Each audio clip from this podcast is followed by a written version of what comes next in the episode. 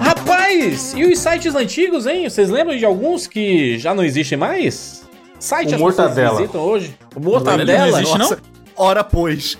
O Mortadela era o auge Caraca, do o humor, né? Mortadela. Mortadela não existe? Clássico. Não sei se existe, claro mas que existe. ninguém entra. Você entra no Mortadela? Tem no YouTube, tem no Instagram, Acabei de ver mas aqui o também. site em si eu não tô achando.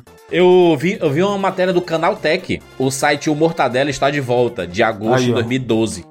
Caraca. Ela já morreu duas vezes. É... Aparentemente não, não existe mais. Cara, o Mortadela é um clássico da internet brasileira. Tá no YouTube, pô. Lançado em 95 ali. Mas ele, fa ele, ele faz o quê? Humor de hoje em dia no YouTube? Não, não sei. O Mortadela. Mano, eu acho, eu acho que esse pá não é nem oficial. É, pegaram É só aí o nome. nos outros. Só É, aproveitaram o nome, é. esse é um canal dedicado a divulgar o site Humor Tadela separado. Pô, aí é de sacanagem. Aí é. Um dos melhores sites de animação e entretenimento do Brasil, na humilde Tirinha, opinião mano. desse Ivan. De tirinha, né? Fazer muita coisa de tirinha. Depois Sim. começaram a fazer algumas coisas em flash. tirinhas Flash. animadas. Não, era Flash. Animação em Flash, flash, Era é. flash, é, era flash. É. No canal do YouTube tem as animações ainda aí, ó. Pra quem quiser ver. Olha aí, rapaz. Um clássico isso aí, hein? E tipo a Havaiana de pau? Não, a Havana de de pau. pau era, do de pessoal pau era do... Mundo Canibal. Mundo Mundo Canibal. Canibal. Irmãos Que Piologo, eram, é. eram as duas referências que a gente tinha de humor de animação na internet, cara. Para o brasileiro era isso. Era o Mortadela. E aí o, o pessoal do, do caso do Mundo Canibal já era um pouquinho mais elaborado, porque era animaçãozinha bem feita, era animação Bruno, mesmo, né? eu, eu, visual, eu presenciei o- a, a Havaiana de Pau viralizando analogicamente na minha frente, cara. O malandro Mandando chegou com um disquete. Não, e-mail. Disquete. Olha. quando, eu, quando eu trabalhei na agência, o cara chegou com um disquete um dia e falou: Tem que mostrar um negócio pra vocês. E aí tava lá, dentro de um disquete, a animação da Havaiana de Pau. Sabe o que é muito doido, Evandro? É que o Mundo Canibal era feito por três pessoas, né? Os irmãos Piologo, né? E Uhum. o Rogério Vilela. Exatamente. E ele era tipo o cara do bastidores, né? O cara que faz, que criava alguns roteiros, né? Ele tava sempre. Ele A aparecia arte era de vez em dele. quando. Mas A você arte era sabe, é dele. isso que eu ia falar. Ele é fudido, tá? Tô Porque ligado. ele já foi, já foi desenhista da Marvel, Da caramba. Marvel, os caralho. é. É. Mas ele ainda ficava, tipo, ele não aparecia tanto, né? O rosto era muito os, os irmãos Piologo, né? Mas na, na real, naquela época tinha rosto, não era Não voz. tinha, né? era É, voz. era É, só a eles- voz. é, não, mas eles quando, mas quando narravam, ele ia é. pros eventos, né? Quando ia pros eventos, normalmente Mas ia eles já tinham separado, Piologo. pô. É, isso aí só come... Os irmãos Piologos só começaram a aparecer mesmo É, depois que eles já chamava tinham fábrica de separado. quadrinhos o que eles tinham. Isso, é porque É. o Vila tinha uma escola, né, de Sim. desenho também. O Charges era dessa época ou era antes? Charges.com. Dessa época. Nossa, se- será que não é um pouco depois, não? Charles era o cara que depois chegou a fazer pro BBB, não era? Maurício É, Ricardo? isso. Sim, Maurício Cara, Isso, dessa É época. bom também, puta merda, mano. Caramba, ninguém é dono do domínio charges.com. Eu acabei de ver aqui que não tem nada no, no negócio. Já Mas compra. o aí. Charles era um clássico aí. Não, Charges.com.br Charles.com. ele é dono, ele é dono ainda. Então, é porque ponto .com não interessa. Charges ah, não, lá fora não significa nada, Mas e o né? time? Não tem o time da NFL? É, Dodge, Dodge Charges. O Charles É não Charles. é. Ô, Bruno, não é a palavra em inglês, não? Charges aí? Charge é, não. Charges não, porque charge é um verbo, pô. eles, não têm, eles não têm essas brincadeiras com a palavra charges? É, não. Qual é, qual é o verbo, Bruno, do Charges? Ele, é- o que é, que é o Charges? Charge. O Carregar. verbo é to charge, é carregar. Ah, tá, tô carregado. Aí he charges, por exemplo, entendeu? Isso aí é, o infi- é a terceira pessoa do, do verbo to charge. Charge. O senhor Carvalho deu, deu seu pitaco. E, da- e como é que virou quadrinho, mano? O Charges? Não, porque aí aqui a charge tem outro significado, entendeu? Ah, aqui no Brasil tem significado de. quê? Eu não sei se você sabe, Jandir, mas o nosso idioma não vem do inglês. Tô ligado. Apesar, É apesar de muitas palavras, como o próprio forró, como a gente já discutiu aqui, Isso é não é Fake fake, é super real. Fake não, não Caraca, pode ser, isso não pode ser mentira. Todos Eu os falei pra muita gente isso. A gente já provou, inclusive, que o forró bodó vem de for all but dogs. Porque Chegou a porque é terra, todo mundo chegou o terraplanista, Felipe. Chegou A o Super Xandão, vai, Super Xandão. O Bruno deve acreditar que a galinha tem quatro coração também desse jeito. É. Nossa, essa é muito boa, mano. Pô, eu acreditei, eu acreditei nessa até eu acho que eu tenho uns 11 anos de idade, velho. Sem brincadeira. Até a semana passada. Calma, por que que falam isso? Falam isso? Que galinha tem quatro corações? É por causa do espetinho de coração, pô. Exato, pensa nisso. Quantas galinhas tiveram que morrer pra você ter um espetinho só de coração? Cada espetinho é oito galinhas no, no- no- Ah, Entendeu? mas... É, é, é. Ah, a coxa também, né? não vai arrancar uma coxa Mas só. coxa né? são é duas. mas é só duas tem duas, né? né? Sem Duas falar asas. que, tipo assim, você come uma coxa, duas, o espetinho você come, o coraçãozinho você come no mínimo É oito. verdade. Uma bacia. é. Uma bacia. Uma pipoca. Mas, enfim, eu não entendi. gente Se perdeu do negócio. Como aí, é que a gente saiu do Charge, site? charge. Mas pra- aqui, pra- o, é, tem o um charges.com.br lá do Maurício Cicada, ele faz parte do portal UOL, Jurandir. Pode, pode crer. o Portal Yeah. UOL tá vivo até hoje. São um dos poucos portais que estão vivos mesmo, assim, né? Que ainda são extremamente relevantes, né? Faz parte do Splash do UOL, que eu não tenho a mínima ideia do que é. Deve ser alguma coisa de Splash entretenimento. deve né? ser entretenimento, isso. é. É, tipo. O Bacaninha parte- acabou? Bacaninha, vocês usavam? Bacaninha? Não é de putaria, É, não, não, né? Isso aqui. É. Não, não, eu sei que o nome parece, mas não é o ba... O Bacaninha era igual o Arapois, o Mortadela. Pô, não é possível que vocês não conhecem o Bacaninha, é impossível. Bacaninha tem muito cara de um Olha, lugar que é o foda, né? Felipe frequentaria, assim. Ó, Bacaninha. eita, Felipe! Não sei de onde que te saiu essa minha fama, não, mas tudo Acabei de ver aqui no o, Bacaninha. Do bacanal. o, ba, o Bacaninha era da Globo.com, viu? Aí, tá vendo? ó, Vocês julgando aí os caras. Aí, Bacaninha. Bacaninha de Noronha? É isso aí? Caraca. É isso? Tem um o- É isso mesmo. desses portais. Vocês lembram de um, por- um portal chamado Tangerina? Tangerina? Não. Porra, procurar tangerina na internet. Era tangerina o quê? Tangerina. Será que era Tangerina mesmo? Tangerina é tipo pé de maracujá? Não sei se era Não, né? Tangerina. Vai vai ver era manga, o Junди tá confundindo aí. Laranja, sei lá. botar um manga, né? Tangerina. Tangerina, mano, não tem nem existe, ó. É, Domínio tem não encontra. tem- é da UOL, é da UOL, da UOL, Tangerina. É. O que, que tá escrito aqui? Entretenimento pra refrescar sua cabeça. É isso, Jurandir? Mas é, é. Ele é antigo? Dá pra É um saber? site de notícia aqui, não, não sei. Deixa eu ver se. Cara, é a primeira vez que eu tô Quem somos? Deixa eu ver Eu também nunca ouvi falar, não. desse site. Não, não, não, tá aqui, tá 2022 a 2023. Não é Tangerina, mano. É, um, é outro nome. Bergamota. Às vezes. Ó, tu abriu, ó, É mexerica. Poncam, poncam.com.br. fruta de conde. Aí, mas aí, eu olhei os, eu olhei os, 10 os sites mais acessados no Brasil e ainda tem portal no top 10 aqui, pô. O Globo.com é o quarto, o UOL.com.br é o Olha. sétimo. Qual que é o site mais acessado do Brasil? Google.com. Ah, tá, óbvio, né? Sabe qual é o segundo? YouTube.com, que também é do Google. Cadê? O E terceiro, cadê? 99vias.com. O terceiro é Facebook.com. Ah, que não existe KD ainda? Existe o KD e é um buscador. Caraca, é do Yahoo. Yahoo comprou Pô, o mas peraí, o Evandro tá foi? mencionando, mas a diferença é gritante, maluco. O Google É, bizarro, não. Ele Se tem, olhar tipo, número é loucura. é duas vezes mais até que o segundo colocado, que é o próprio YouTube, mano. Mais até, quase três vezes mais. Pô, mas é, é foda, né? Hoje em dia a gente prefere procurar coisa no Google do que entrar no site Caraca, www. Chuta quantas Lógico. visitas mensais o, Google, o Google tem. Ah, eu, eu vi o número aqui, eu não vou chutar se eu falar é porque eu vi o número, né? Bilhão, 87 bilhões. É maluquice, mano. Isso é por ano? Meu Deus, moleque. 87 mensal. Mensal? 87 bilhões. Nem e o, tem o mais tudo- louco é isso nem- aqui, Bruno. Ó, nem, tudo, i- nem tem tudo isso de gente, É, não. mano, nem, Como nem é tem, nem, nem tem é pacote mentira, de né? dados pra isso, É. velho. Mas, Só ó, tem se 4 liga. GB de internet. O louco é isso aqui, ó. Média de duração da visita. Quase 11 minutos, mano. 10 e 51. Caramba, A velho. pessoa deixa aberto. E aí, o, não, e a propaganda dando tá scroll. né? Fica dando scroll pra achar resultado, né? É, é. Isso mostra que talvez é, os resultados não estão sendo muito efetivos, Evandro. Talvez, assim, tipo... Então, é o comportamento. É, às vezes o cara der, bota lá e esque- abre, ah, abre numa nova aba. E a antiga fica aberta, sabe? Exato, tem essa também, né? Mas é o que o Bruno falou, ó. YouTube, em comparação, que é o segundo, tem 32 bilhões. Olha a diferença do YouTube Cara, pro que é muita Google. coisa. É foda. E você pensar que o Yahoo lá atrás já teve a chance de comprar o Google, mano, né, maluco? Pois é, por miséria, né, mano? Por trocar. E é foda também quantas vezes você quer achar um vídeo de alguma coisa, mas você joga no Google primeiro e depois clica na aba. Ou eu sempre faço isso. Eu digito o nome do que eu quero e YouTube. Você quer YouTube? O cara entra no Google pra colocar 99 vidas. Aí ele vem do, do Google pro 99 vidas. É, o, ca- o cara não consegue colocar 99vidas.com.br. Sim, Ele tem que colocar mas isso é 99 vidas no cara. Google e aí clicar no negócio, né? Cara, eu acho que eu não lembro a última. Acho que hoje, depois de muito tempo, eu digitei .com.br na vida. Mas, tinha muito tempo que eu só digitava o nome da coisa. mas sabe o que ajudou também? O pessoal colocar justamente a busca do Google integrada Na barra no de browser. Porque aí É. você já nem. Ah, mano. Nem vou. Porque se nem entra no próprio Google, você pesquisou pelo Google usando a própria barra de, da- de endereço do É, do navegador, Chrome, tá né? ligado? É. Vocês lembram do... do... do o KD é um clássico, né? KD é, É, o dos foi o primeiro navegador de geral das antigas. Esse foi um dos primeiros que. É, tem gente que não entende aí. Tem uma geração Z, por exemplo, que tá escutando esse podcast aqui. Sabe nem o que é. Ai, Deus, que tristeza. O KD, ele era.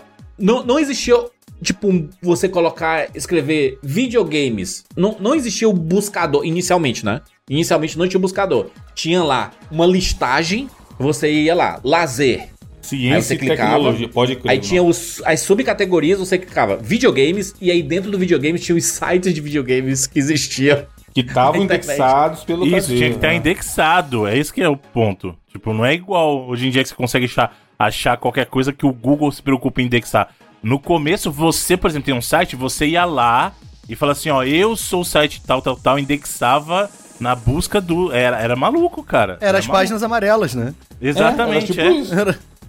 Cara, que loucura. O da turma da Mônica, do Cartoon Network, se encaixavam em quê? Em educação? Em entretenimento? Entretenimento, sites né? de criança, de entretenimento. Usava demais, entrava demais. A turma da Mônica. Clique da- jogos, Felipe. Você, vo- Do e Cartoon clique Network jogos? tinha vários joguinhos, mano. Aham. Pô, da turma da Mônica eu entrava junto com o Igor. Beijo, Igor. Eu sei que você tá ouvindo. Beijo. Eu entrava junto com ele no chat. Responde o WhatsApp. Igor. É, Porra, Igor, é. aproveita e responde as pessoas. Tá todo mundo Um tentando mês falar contigo. esperando e nada. É o novo chamar a atenção. Eu falo via podcast. O, a gente entrava, a gente marcava na escola de entrar no chat da turma da Mônica.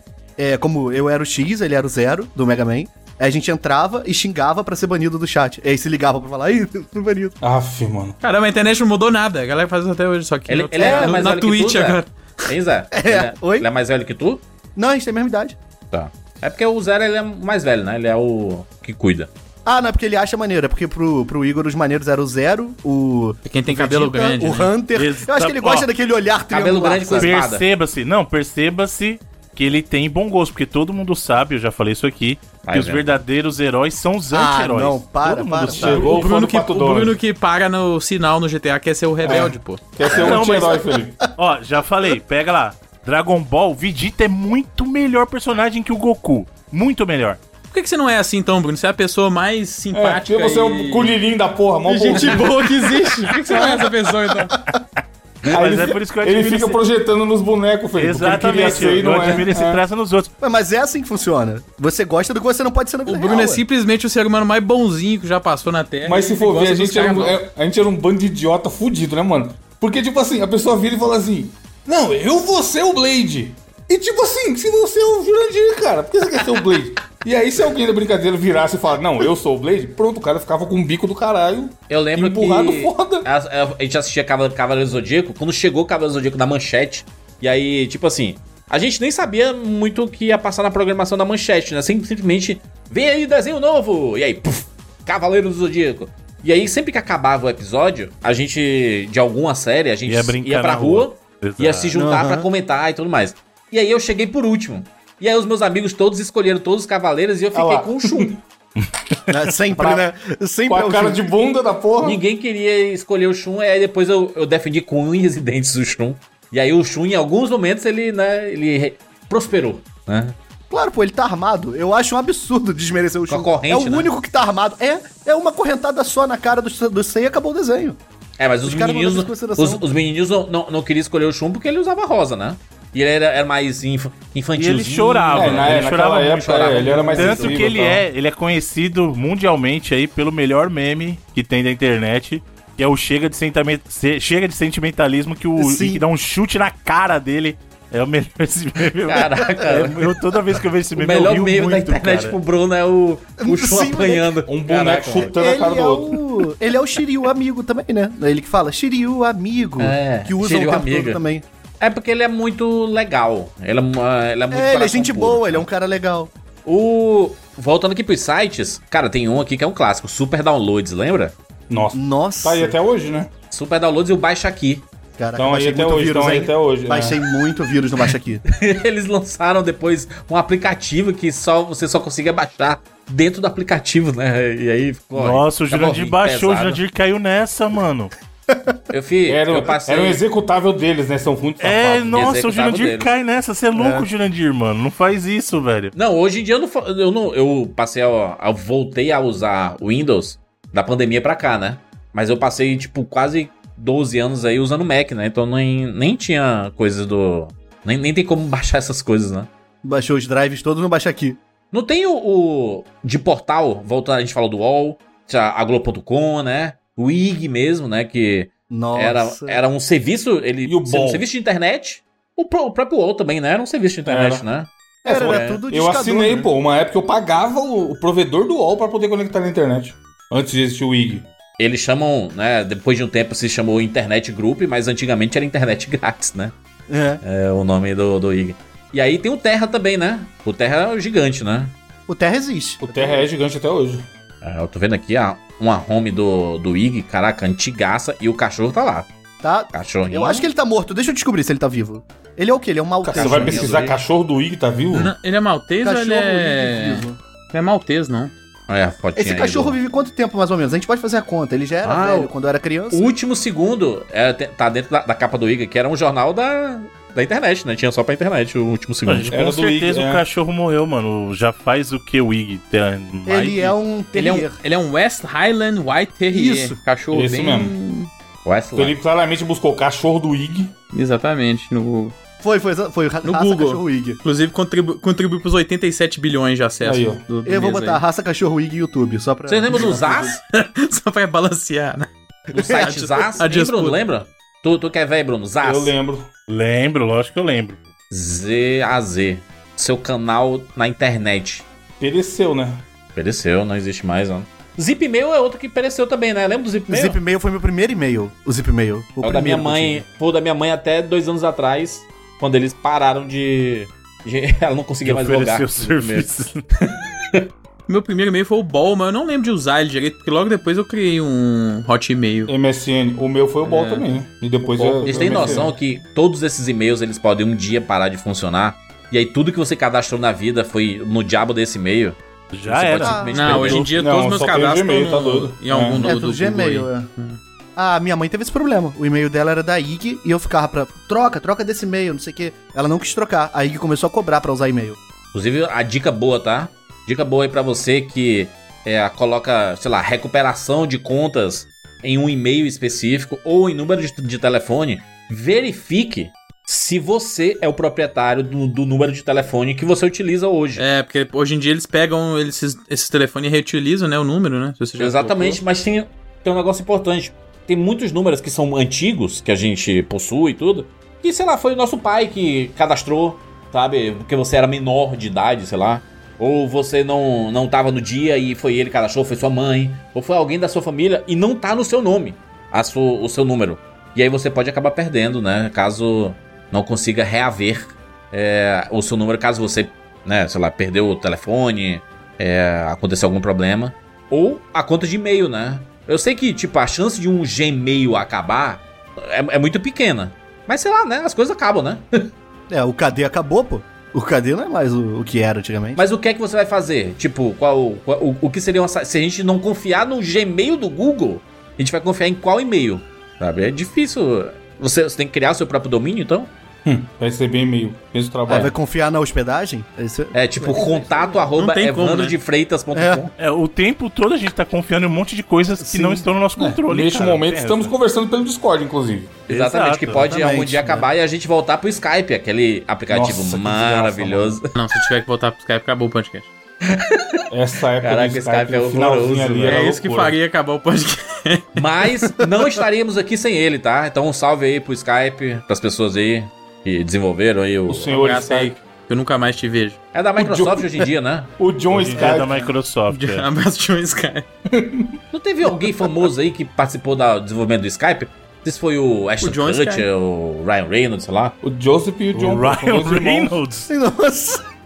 O Ryan O Rick Reynolds. Martin, não foi o Rick Martin? Não, porque o Ryan Reynolds ele investiu em diversas tá empresas aí da internet, cara. É. é. o Faustão.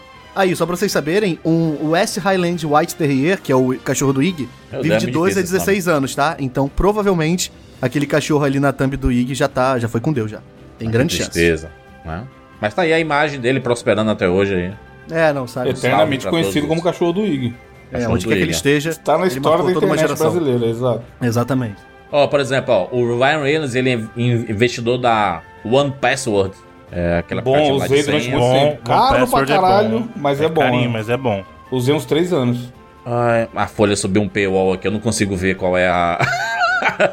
Os outros investimentos do Jornalismo de aqui. verdade exige recursos. Que tristeza, cara, isso aqui, mano. Paywall é foda. Onde já se viu pagar por coisas na internet? É, mano, quem diria, mano? Né? Esse negócio de pagar, mano. Não, o famoso do Ryan Reynolds é o, o clube lá, o Wrexham lá, e o Isso. gin dele, a marca de gin dele lá. É, Aviation, que ele já Aviation. vendeu, né? Ele não, não é mais dono, né? Esse trem de pagar na internet tem nada a ver mesmo. Mas falando de outro assunto completamente diferente, se você entrar lá no 99vidas.com.br barra assine, Aí vale a pena pagar. Assine nosso bônus lá. Porque você não tá pagando pra ouvir o bônus exclusivo. Na verdade, você tá sim. Mas você tá aqui colaborando com 99 vidas, né? Não, você está apoiando o projeto. E como um Apoiando mimo, e como um mimo, você ganha um áudio a mais aí, entendeu? tem um, um programa inteiro a mais toda sexta-feira, além de entrar nos nossos grupos, nas nossas comunidades, tanto lá na Hotmart quanto no Telegram, onde a gente discute diariamente sobre as maiores aleatoriedades da vida. Olha aí, eu tô ainda tô, tô até agora procurando quem são os investidores do, do Skype. É. Jorge Soros, é, Tim Draper. só, esse- só esses nomes que aparecem na internet. Tim Draper é o cara da Tesla, Skype e Twitch. Noel Gallagher. Não, Não é? Quais são os seus, seus cantores Hey, favoritos? bro. Noel Gallagher. Noel Gallagher. É. Eles três investiram. Caio de Arruda Miranda, é os três. É. É, Como é o nome da, da piada? É isso mesmo, pô. Ele fala Noel Gallagher, Alex Turner e Dave Grohl. E Dave Grohl. Alex Turner, David Grohl. é. Aí ele não podia ser o Caio de Arruda Miranda. Ai, caraca, esse áudio é É, muito, muito bom, bem. Tem mais alguma lembrança aí de site, véi? Site antigo? Só pro 99 vezes proibidão. O HP. Mentira, mentira. Lembra do HPG? Você que podia criar seus sites aí? HPG é um clássico, hein? Nossa. Aquela doença. Não, pô, essa é capaz. Não, HPG, o famoso homepage grátis. Homepage grátis. Era isso que significava? HPG? É, HPG. Que era os pontos significa- HPG, né? É, é, H- você criava um site. Caramba, mano. Concorrente do GeoCities. É tipo um blogspot da vida, né? Um desses. É, o assim. Flogão era. Ele conta como site antigo? Flogão, Fotolog, Mas etc. tá que o Não, né? Flogão Conta como rede social antiga. Não, mas conta, conta, site Flogão antigo, existe né? ainda? Se entrar no meu... Flogão. Fotolog.net. Acho que no Wayback Machine tu deve conseguir entrar, hein? Ainda bem que eu não lembro o meu... O, a, a barra do meu Flogão. Lembra do Ibazar? Ibazar, um dos primeiros sites de, O de vendas era online. né? clássico. Que as pessoas colocavam suas coleções e tudo mais. Cara, só clássico internet, hein? Internet é isso aí, né? Hoje em Tá dia aí ninguém visita hoje. site, né? Infelizmente a internet não é mais isso aí, né, velho? É. É, não, acabou. Hoje em dia as pessoas visitam cara, sites ainda? Ou não? Faz falta um Naruto Globo Project Esporte da vida. diariamente. Visita o que, Evandro? Quais são os Globo sites? Esporte, acho que de site só. A capa da Globo.com pra ver se aconteceu alguma coisa? Promobit.com.br É, o Promobit todo dia Tem, também. tem que estar, ó, Pra ver se tá no ar. tem que estar comendo todo dia com farinha, mano. Hoje eu tô bom do Ed. É isso, vambora! Eu sou Júlia de Filho! Eu sou o Felipe Mesquita. Eu sou o Zé Renato. Eu sou Evandro de Freitas. E eu sou o Bruno Carvalho. E esse é o 99. Caraca, é uma demora, mano.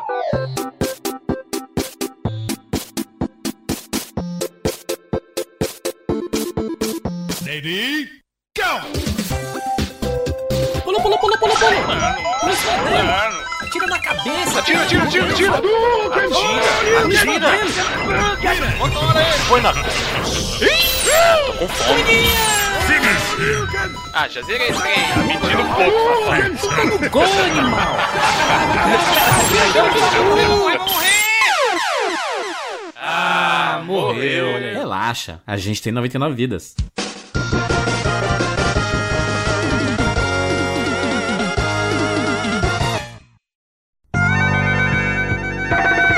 Bruno, antes de começar o programa, temos um recado da Alura, mas é um anti, um anti-público a gente vai fazer aqui agora? Pois é, Evandro, é o seguinte, você que tá pensando em assinar a Lura agora, começar, espera! Para, para, para, para, espera um pouquinho, porque é o seguinte, Black Friday tá chegando e você sabe que a Lura sempre tem algo especial preparado pra você. Então, segura esse ímpeto, eu sei que você quer assinar a Lura logo pra começar a aprender, mas dá uma segurada, porque é o seguinte, a Lura tá preparando uma lista VIP. É isso mesmo, uma lista VIP. Você vai botar o teu nome nessa lista E esperar. Aguarde e confie, né, Bruno? Como diria o Didi, Exatamente. Mocó falava isso? Aguarde Pois e é. confie. E entrando na lista, você vai re- receber informações privilegiadas dos descontos que chegam na Black Friday. E você sabe que Black Friday da Alura não é coisa pequena, não, né? Exatamente, eles não brincam em serviço. É sempre o maior desconto do ano aí. Exatamente, Dá a sua oportunidades, segurada. oportunidades únicas, descontos nunca dantes vistos dentro deste ano de 2023. Então fiquem ligadinhos. entrem pra lista VIP da Lura, aguarda, porque assim, na próxima semana vocês vão receber as informações pra quem tiver. E é legal, Bruno, porque é um momento bom do ano de começar já a planejar o ano que vem. Muita gente já recebeu o 13 terceiro e tudo mais. Então, assim, esse, esse finalzinho de novembro que a gente tá indo aí pra quando acontece a Black Friday é um momento bom pra você investir em você e fazer essa, esse investimento que a gente sempre fala, né? Dar um upgrade no seu currículo.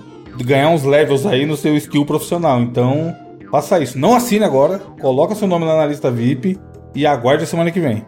Pois é, e pra acessar a lista VIP, você vai lá e acessa. Bruno, você vai acessar alura.tv barra 99 vidas, traço lista, traço VIP, traço BF. É muito complicado, então você vai entrar na postagem do programa e clicar no bannerzinho lá que vai te mandar para esse site para você se cadastrar na lista VIP e ficar ligado porque a semana que vem teremos novidades. E falando em Black Friday, Bruno, falando em Black Friday, falou de quê? Querido Evandro, nós falamos de você em diversas camadas que tem que falar de Promobit, pô. Falou de Exatamente. Black Friday, é na hora, tem que lembrar, Promobit, não tem outra. Tá chegando e é a semana que vem, mas como a gente tem falado aqui semana após semana, é o mês todo. As lojas estão malucas. Dia 1 de novembro, todo mundo já tá falando Black November, Black Week, Black mês, Black tudo. E realmente muitas lojas fazem muitas ofertas durante todo o mês de novembro. Só que se você não conseguiu ainda comprar o seu Play, pegar seu Xbox porque a Microsoft aumentou o preço, Seu Switch OLED, ou qualquer outra coisa que você queira comprar, uma Air Fryer, pô, minha Air Fryer tá zoada, ou não tem uma Air Fryer ainda, acessa o Promobit, instala o aplicativo, coloca lá na lista do desejo o que você quer comprar e fica de olho, cara, que eu sempre falo. Ah, não quero comprar nada, não sei o que, não sei se eu vou comprar alguma coisa nessa Black Friday. Dá uma olhada. Um, um dos itens que a gente mais vende lá no Promobit na Black Friday, todo santo ano, é papel higiênico. Porque todo mundo usa, né? Exato. Todo ser humano que tá com toda a saúde em dia, fazendo suas necessidades, precisa usar papel higiênico diariamente e geralmente aparece em preço muito barato. Então o Probit serve para isso.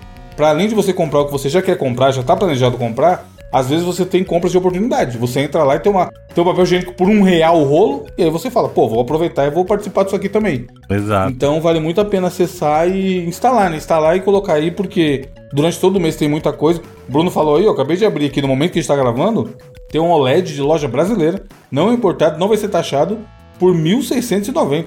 Olha isso, 1690? OLED do branquinho aqui ainda. Olha isso, hein? No Brasa, não é, não é coisa de importação nem nada. Então, assim, se você quer comprar qualquer coisa, seja pra você, seja pra dar de presente, instala, bota lá na lista de desejos e fica olhando o preço. Se aparecer no preço que você quer comprar, e aí eu recomendo aproveitar rápido, porque tem muita coisa e acaba muito rápido, cara. Então, se tiver um preço bom, às vezes a pessoa fica moscando e vê a notificação, sei lá, meia hora depois, já acabou.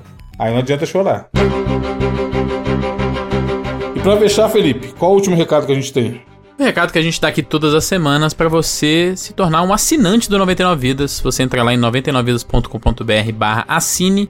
Você vai ter acesso aos nossos programas bônus toda sexta-feira, além deste programa que você está escutando.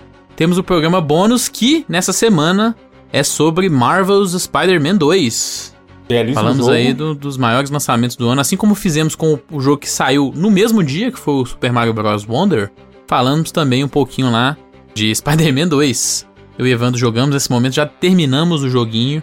Falamos bastante sobre ele lá, inclusive das chances dele no nosso top jogos do ano. A gente sabe que é um programa que a galera aguarda demais, né? Todo ano é o programa mais baixado, é o melhores jogos do ano. A gente comentou inclusive sobre as chances do Spider-Man 2 de entrar lá também. E claro que esses não são os únicos benefícios que você tem. Se você assinar o 99 Vidas, você vai também ter acesso aos nossos grupos, às nossas comunidades. Tanto no próprio Hotmart, que é de onde a gente puxa perguntas, sugestões, que a gente fala sobre lá no próprio bônus, né? A gente inclusive recentemente fez um cast aí sobre a história dos jogos do Pac-Man, que foi uma sugestão que foi feita Pode lá na crer. Hotmart. Virou um cache, cache inteiro O cast inteiro a gente viu lá, pô, realmente não tem um cast sobre Pac-Man, vamos fazer. Fomos lá e fizemos. E a gente sempre tem bônus, às vezes, respondendo perguntas da galera sobre videogames ou não. Tem bônus falando sobre outras mídias, sobre séries, filmes, às vezes. Sobre coisas aleatórias da vida também que a gente adora falar aqui no 99, né? Se a gente fala aqui nas aberturas e no nosso happy hour, e às vezes no meio de programas que não são sobre aleatoriedades também, imagina lá no bônus que é o espaço para isso. A gente dá cada brisada que só Nossa Senhora. E também a nossa comunidade no Telegram, que é onde a gente se comunica diariamente, né? A galera tá sempre batendo papo sobre joguinhos, sobre outros acontecimentos do mundo aí. Então se você entrar lá, 99vezes.com.br barra assine, você vai poder ter acesso a todas as informações, como é que funciona para assinar. E se vier assinar, usufruir de todos esses benefícios e entrar pra nossa comunidade, que é extremamente importante, cara. A gente falou, eu lembro se foi num bônus, acho que foi até num programa daqui mesmo, que quão importante é pro 99 Vidas ter essa relação com a comunidade, né? A gente precisa da galera. Foi uma abertura quando a gente comentou sobre o aumento do Xbox e o fato da Exatamente. gente, da gente ser livre e solto pra falar o que a gente quer sobre qualquer marca. A gente consegue fazer programas igual a gente tem feito ultimamente aí, sem papa na língua, realmente trazendo o que a gente quer trazer, principalmente os temas, né? Pô, a gente não precisa estar sempre atrelado ao tema do momento pra poder atrair mais público, pra atrair patrocínios ponderados às vezes. A gente sempre apoia muito e agradece muito as marcas que fecham com 99 vidas. Mas é principalmente porque são marcas que a gente acredita também, né? Essa, Sim. essa via de mão dupla. E a gente só pode ter essa liberdade por conta do apoio da galera. Então, se você gosta do 99, quer receber 99 vidas em dobro toda semana, só entra lá, 99vidas.com.br barra assine. É uma, uma dica que eu falo todo ano, Felipe, que essa época é muito boa pra, anunci, anunciar, pra assinar o 99, porque o cara vai ter quase 300 bônus, 275 hoje em dia, e é uma época que muita gente entra de férias esse podcast. E às vezes o cara não tem mais o que ouvir durante o mês de dezembro. Então, imagina você ter do nada 275 99 vidas novas pra você ouvir. Exatamente. 99vidas.com.br barra assine.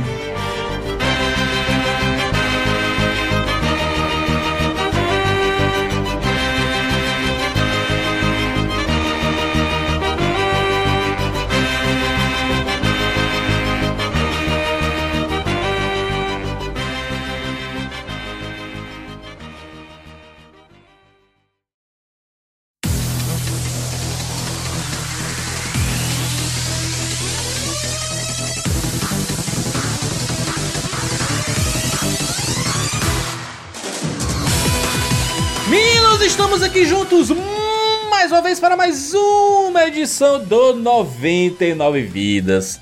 E dessa vez estamos de volta para a nossa série Grandes Empresas, em que a gente dá uma passeada pela história das principais empresas do mercado de videogames. Você já viu na capa, você já sabe do que nós vamos falar. Vamos falar sobre uma das maiores, né? Um, tal- talvez seja uma das, das empresas de videogames mais famosas que não criaram o seu próprio videogame, né? Porque assim, Nintendo é popular porque tem seus videogames e seus jogos. Né? A Sony PlayStation aí tem, tem seus jogos que são criados, não- talvez. Não é pela Sony, né? Especificamente, né? Sim. Não é pela Sony, né? Sim. né? E ela tem seu próprio videogame, a própria SEGA e tudo, né? A gente já fez, inclusive, sobre todas essas empresas. É, aliás, a Sony não tem Sony ainda, não né? tem. Sony não tem, mas sobre a SEGA tem, a edição 518. Sobre a Nintendo tem a edição 464, mas a gente já falou sobre a Konami, sobre a Square, sobre a Tectoy, sobre a Blizzard, sobre a Naughty Dog, sobre a Rockstar. Já fizemos diversas edições bem bacanas sobre a Caraca, já história tem dessas tudo isso? Tudo isso, mano. né? Olha aí. Cara, 1, que 2, bacana, 3, hein? 4, 5, 17. É, essa é a nona edição do Grandes Empresas. E dessa vez a gente vai falar sobre a Capcom, exatamente. Cara, história gigantesca aqui. E tem. Ah, diga. que foi, Bruno? É que eu gosto muito do Jurandir, porque o Jurandir ele fala e ele, ele mesmo confirma, né? A gente vai falar sobre a Capcom ali. Isso mesmo, isso mesmo, Jurandir. Nós vamos falar sobre a Capcom. É. Autossuficiente. E olha só, temos um convidado, chamamos o Zé aqui pra bater papo com a gente. Seja bem-vindo ao 99 Vidas. Primeira Não, não é qualquer 99. Zé que você Não é qualquer, aqui. exato. Não é qualquer Zé. Estamos com o Zé Renacho, a lenda. Aqui Olha. gente. Que isso? Para.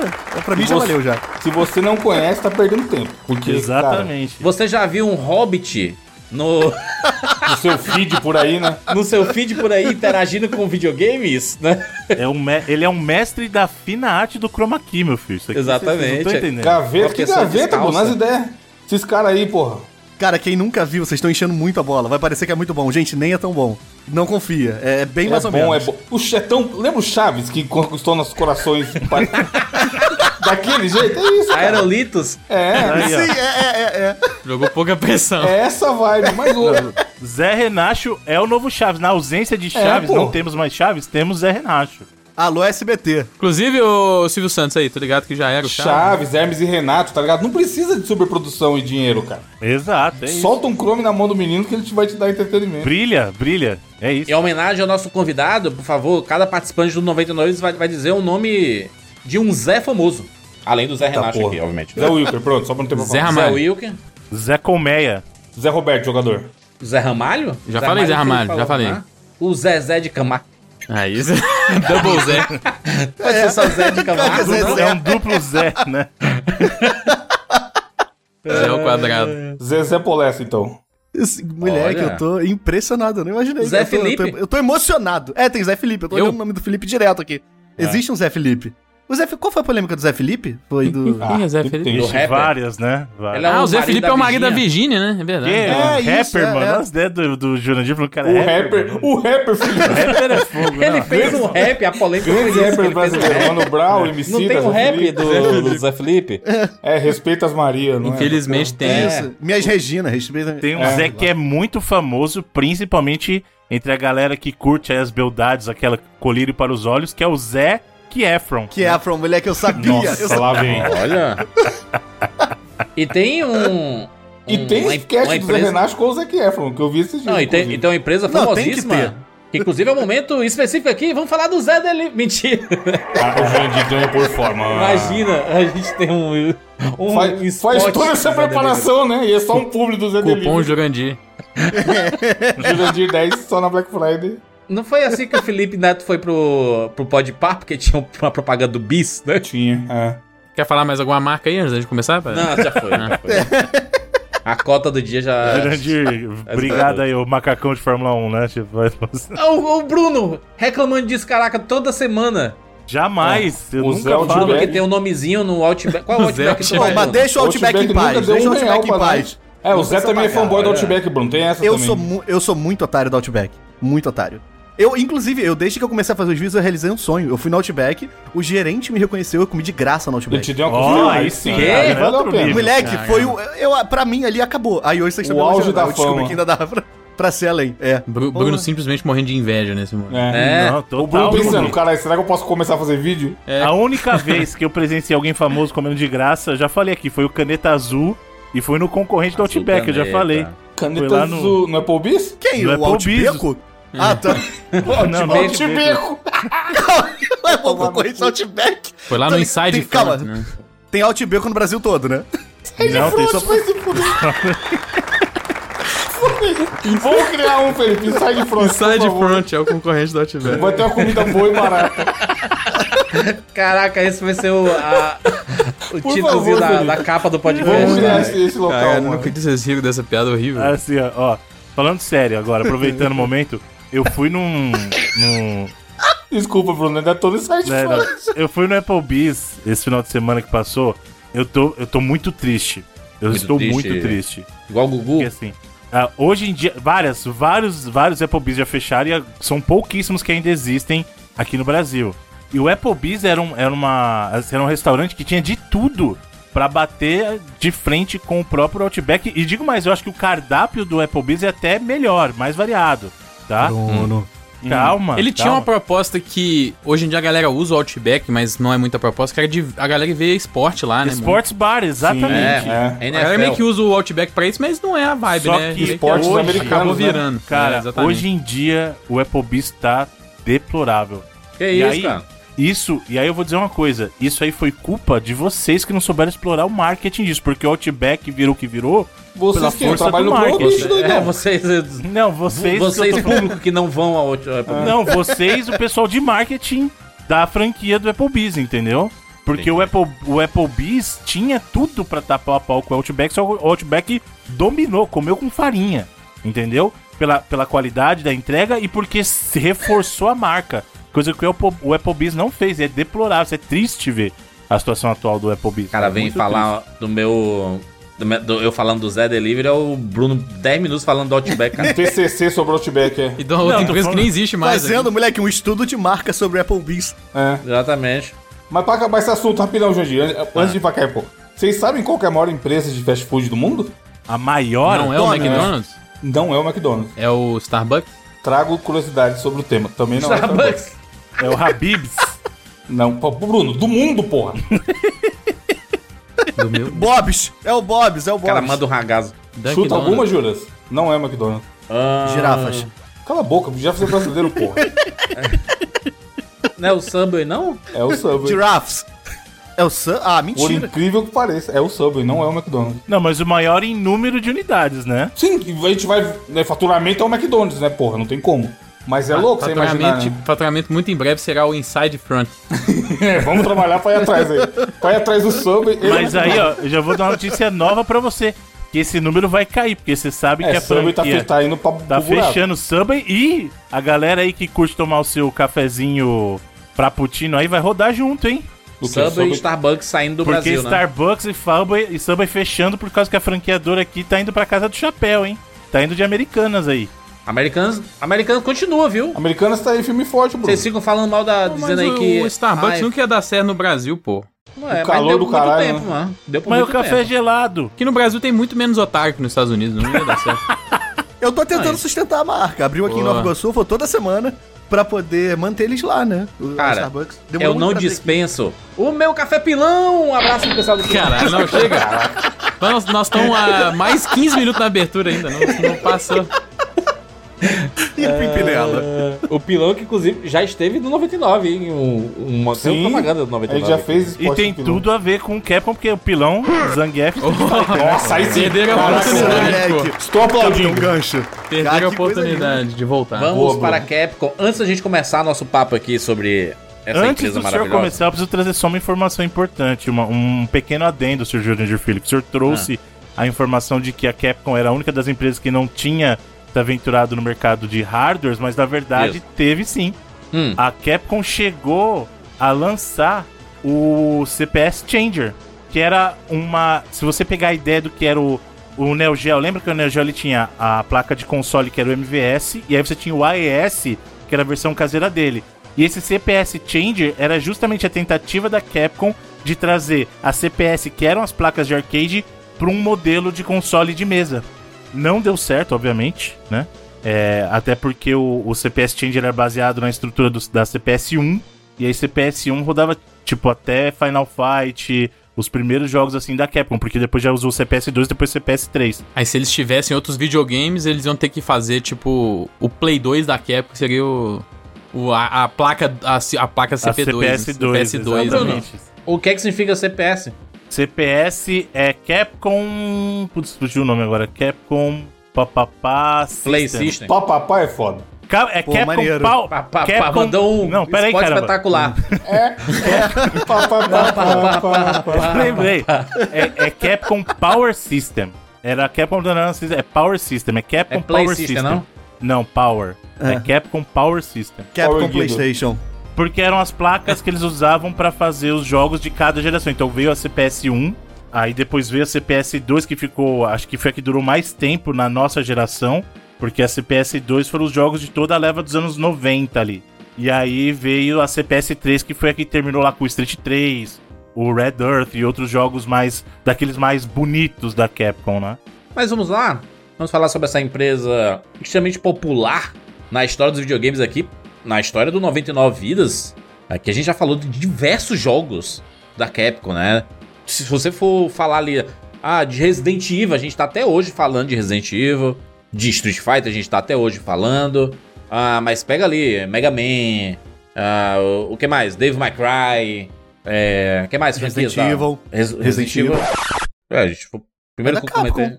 É, mas foi o primeiro que eu Ah, você falei. falou? Ah, é mesmo? que eu tava. O eu cara tava... deu uma de Jurandir, cara. É. Usou, usou cara- o Jurandir contra o Jurandir. Exatamente. Era só o que eu queria. Agora, só Agora você corrigiu ele, pelo ele, Bruno. ele- aí, Bruno, ele se sentiu, ele viu como que a gente se sente, ó. Exatamente. Eu tô aqui pra isso. Quem jurandiza é o Jurandir, Você viu que ele nem entendeu. Tipo assim, você viu que ele demorou um pouquinho pra processar o que tava acontecendo, tá ligado? Igual o É, Jurandir. Eu me fiz de sonso. Faz faz parte. Mas é pra você ver o quanto é, é- é difícil quando você dá, tá- dá uma pesquisada, enquanto tem alguém falando e tudo, você desliga um pouco o cérebro da conversa pra achar o que você quer, aí você traz de volta pra conversa e você perdeu aqueles segundos que foram preciosos ali pra, pra entendimento. Tá chamando as pessoas de desinteressantes, é isso? Não, tô dizendo que eu, eu faço isso de vez em quando, porque eu quero trazer o- alguma informação, só que minha informação chegou atrasada. Ele tá se blindando. O futuro é pra É, ocasiões porque futuras. com certeza vai acontecer de novo, né? É. É. Monster Hunter, Monster Hunter. Pronto, Tá, Monster já Hunter. Hunter, Pô, de bola, Fire. Pronto. Dino Crisis. Dino Crisis. Biohazard. Biohazard também. Mas... Ah, mas vamos para as origens aqui? Quando é que surge a Capcom aí? Empresa japonesa, hein? A Capcom que surge ali no finalzinho dos anos 70, ainda não com o nome de Capcom. Era uma empresa chamada IRM. É Capcom ou Capcom? É Capcom, porque é Capsule. Capsule? É difícil essa palavra, né? Computer. Capsule Computer, exatamente. Que foi o, o. De onde veio essa, o nome da Capcom. Mas antes Mas ela esse chamava. nome só veio depois, isso que é importante, né? A fundação dele veio com a IRM. famosa IRM. Então, e aí é uma vergonha, mas por que eu falei isso? IRM? Não, então, senão, senão vai porque- ficar parecendo que é o REM lá do. IRM. Aí, mas é por que, que eu falei o IRM? Porque ele, essa empresa surgiu depois da IRM, que é uma empresa que o, o presidente da IRM fundador ainda estava trabalhando quando fundou a IRM. Ou seja, ela é uma empresa. A Capcom é uma dissidente da IRM, entendeu? Entendi. Lose, Losing My Religion.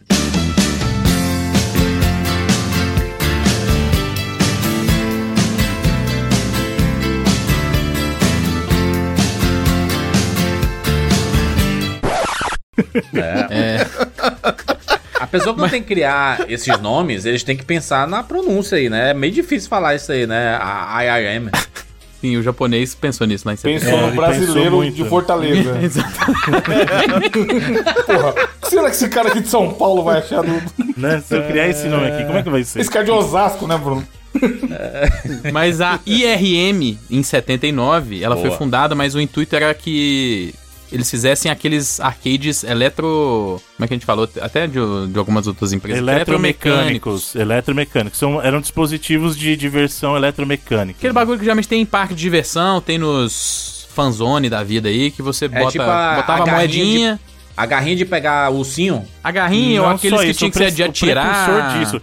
Aquele, a- tem umas até hoje que tem em, em Playland da vida que você bota lá o dinheiro e fica feito um tonto achando que a moedinha tem que empurrar de um lado pro outro. Isso.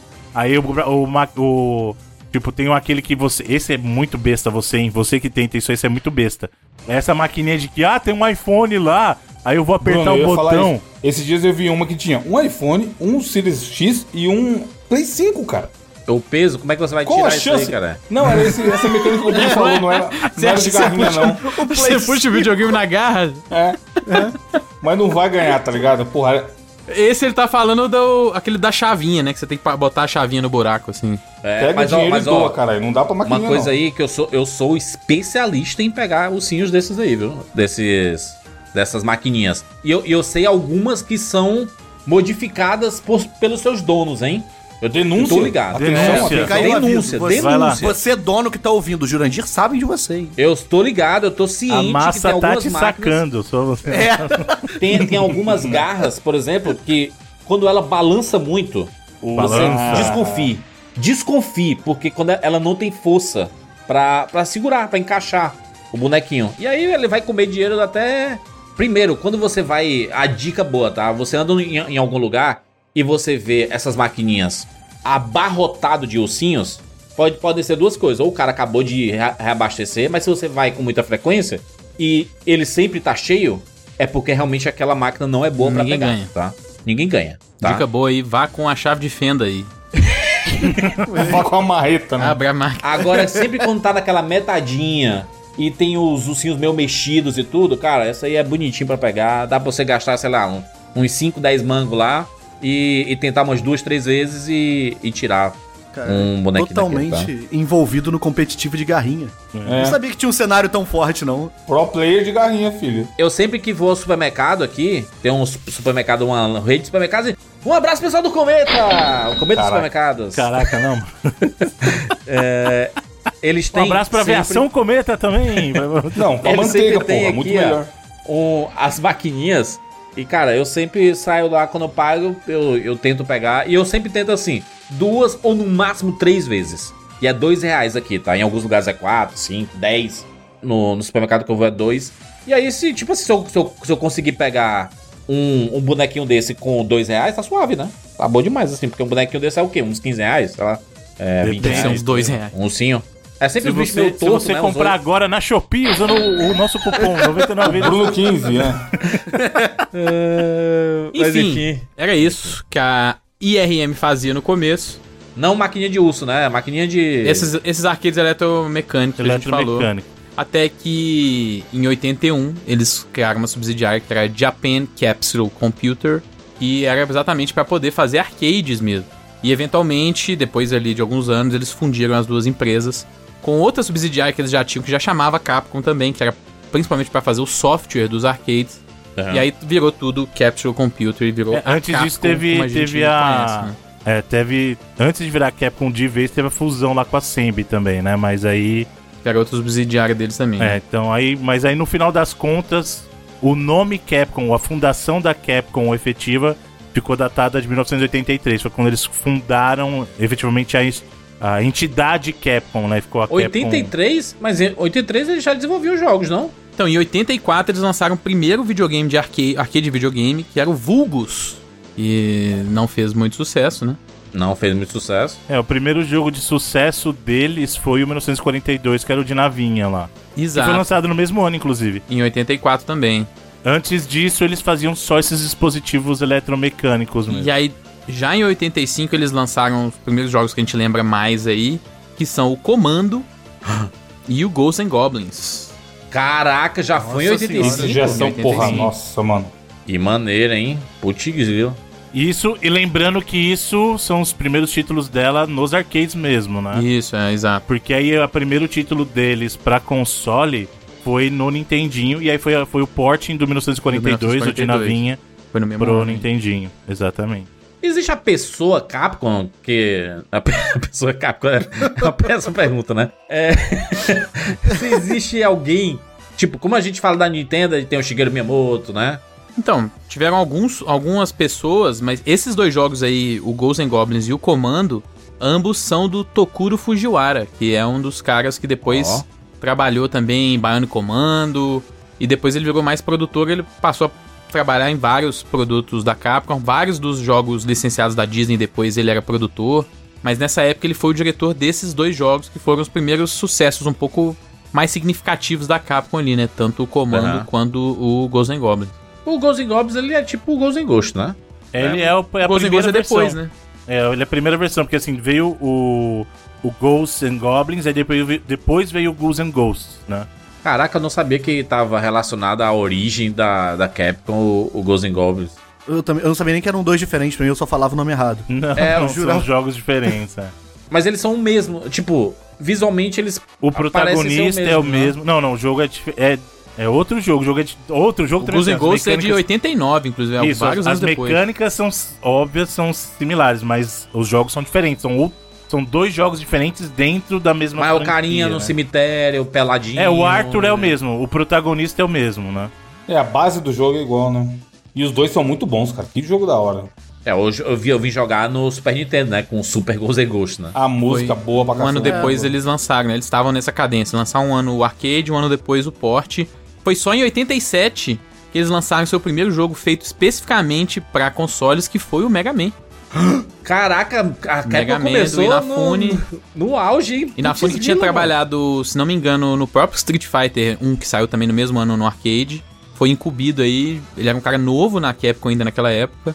Eles pegaram um time de pessoas novas, jovens, assim, ah, deixa essa galera tentar criar um jogo pra videogame primeiro, porque o foco era sempre arcade. Se tivesse sucesso bastante, portar pros videogames caseiros, né? Mas o Mega Man foi o primeiro projeto que eles pensaram, não, vamos criar um jogo para o videogame, né? E assim, o Mega Man não, é um- não foi um sucesso gigantesco nem naquela época e meio que nunca foi, mas virou um jogo que é muito significativo para a história da Capcom e dos videogames de casa naquela época. Exatamente por isso, né? Porque você tinha muitos desses jogos no Nintendinho, por exemplo, que eram portes de arcade, né? E aí você- já passou a ter séries que eram mais identificadas com o videogame do que com os arcades, que é o que a gente tem hoje no videogame, né? O videogame hoje ele é, ele é muito mais ligado às plataformas caseiras do que essas plataformas é, de arcade. Quase não existe mais jogo para arcade. E quando existe, na verdade, são portes diferentes, né? E são coisas muito pontuais, assim, que acontecem. Eu já citei diversas vezes aqui no 99 que o meu, o meu contato com o Nintendinho foi nenhum ali, né? No, nos anos 80 barra comecinho dos anos 90. É, eu saí do Atari direto pro Master System, né? Então, eu não, não tive contato com esses jogos. Eu vim conhecer a maioria deles quando eu joguei no Super Nintendo, né? Então, o próprio Mega Man, eu comecei no Mega Man X, por exemplo.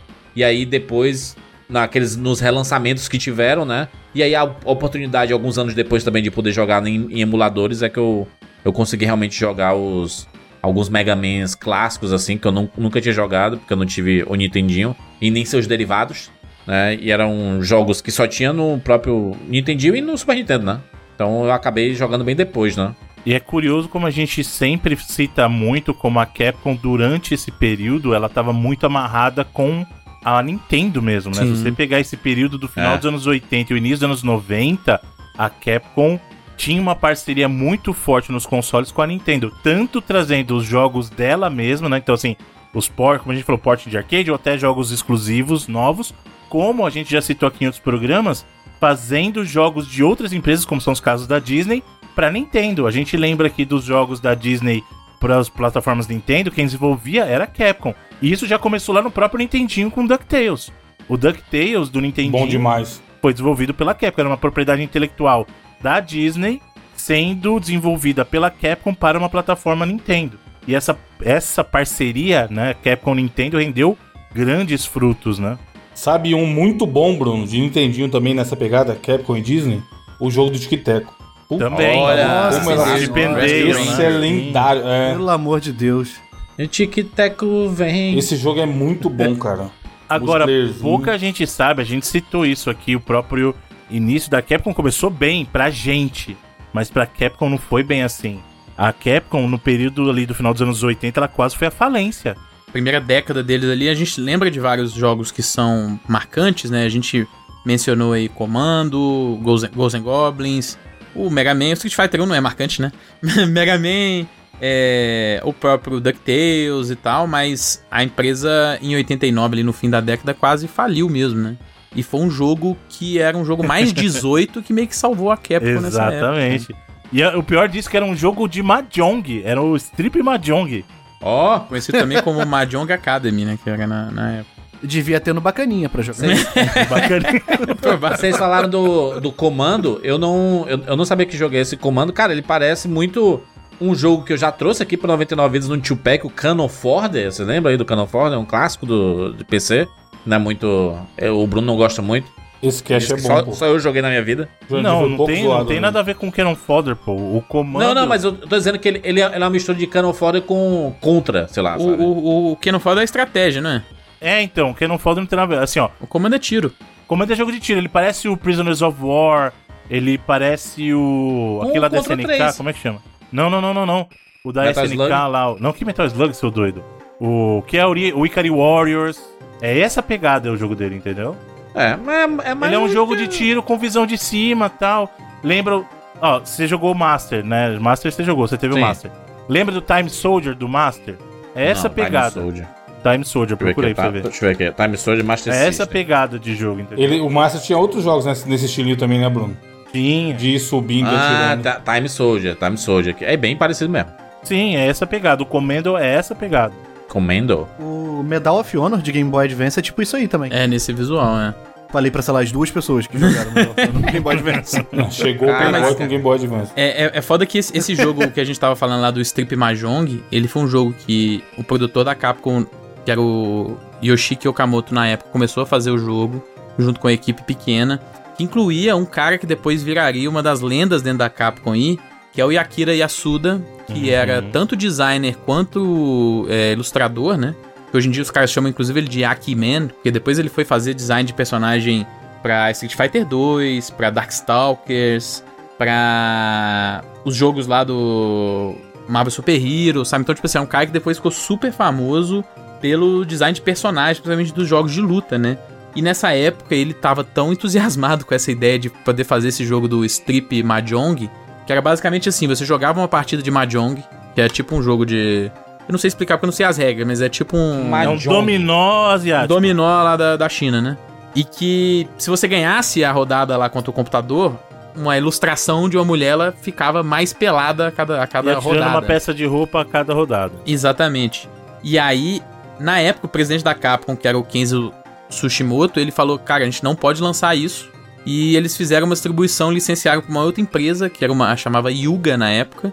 E o jogo foi um sucesso, cara. Ele vendeu mais que o próprio Ghosts and que a gente comentou aí, que também saiu em 89. E gerou mais grana pra Capcom do que vários dos jogos que ela tinha feito e lançado pelo seu próprio selo, né? E aí ainda rendeu as ilustrações porque a galera ficou tão assim, vamos botar, recebeu com tanto entusiasmo essas ilustrações do do Akira. Yasuda que eles conseguiram meio que licenciar toda a parte visual do, do jogo pra uma empresa dos Estados Unidos pra fazer um jogo que chamava Poker Ladies, que era a mesma coisa. Era você jogar um poker contra o computador, se você ganhasse, a mesma coisa, a mulher ficava pelada no, no videogame. E fez bastante sucesso também nos Estados Unidos esse jogo, sacou? E aí, o próprio Okamoto quanto o o Akimen depois, eles vieram falar, cara, foi uma das razões que a Capcom meio que conseguiu se salvar nos anos. no final dos anos 80 e se manter. E imagina se ela não tivesse feito isso, porque logo em 91 viria o primeiro hit gigantesco da empresa, que foi o Street Fighter 2, né? Você tinha vindo ali de Caraca, Final sim. Fight um ano antes. É, dois Não, anos antes no dois arcade, anos um ano antes no 89, videogame. Isso. Aí 90 foi o port pro Super Nintendo do Final Fight, bem criticado na época, né? Exatamente. E aí Lembrando que a gente até já 2 em comentou 91. isso, a gente até já comentou essa história aqui de que o próprio Final Fight teria, era pra ser uma sequência do Street Fighter, né? Tanto que inicialmente o projeto se chamava Street Fighter 89, e aí o jogo ficou tão diferente da premissa que eles acabaram criando uma franquia nova no Final Fight, e aí sim, em 91, a Capcom vai e lança a sequência do Street Fighter, né? Que pra muita gente nem existe mesmo, e nem deveria existir aquele primeiro Street Fighter, e lança o jogo de luta definitivo, que é Street É, Fighter a gente 2, falou disso, né, cara? Bruno, no cast do Street. É bizarro o salto, maior jogo de luta de todos os tempos, gente. Pelo amor de Deus, né?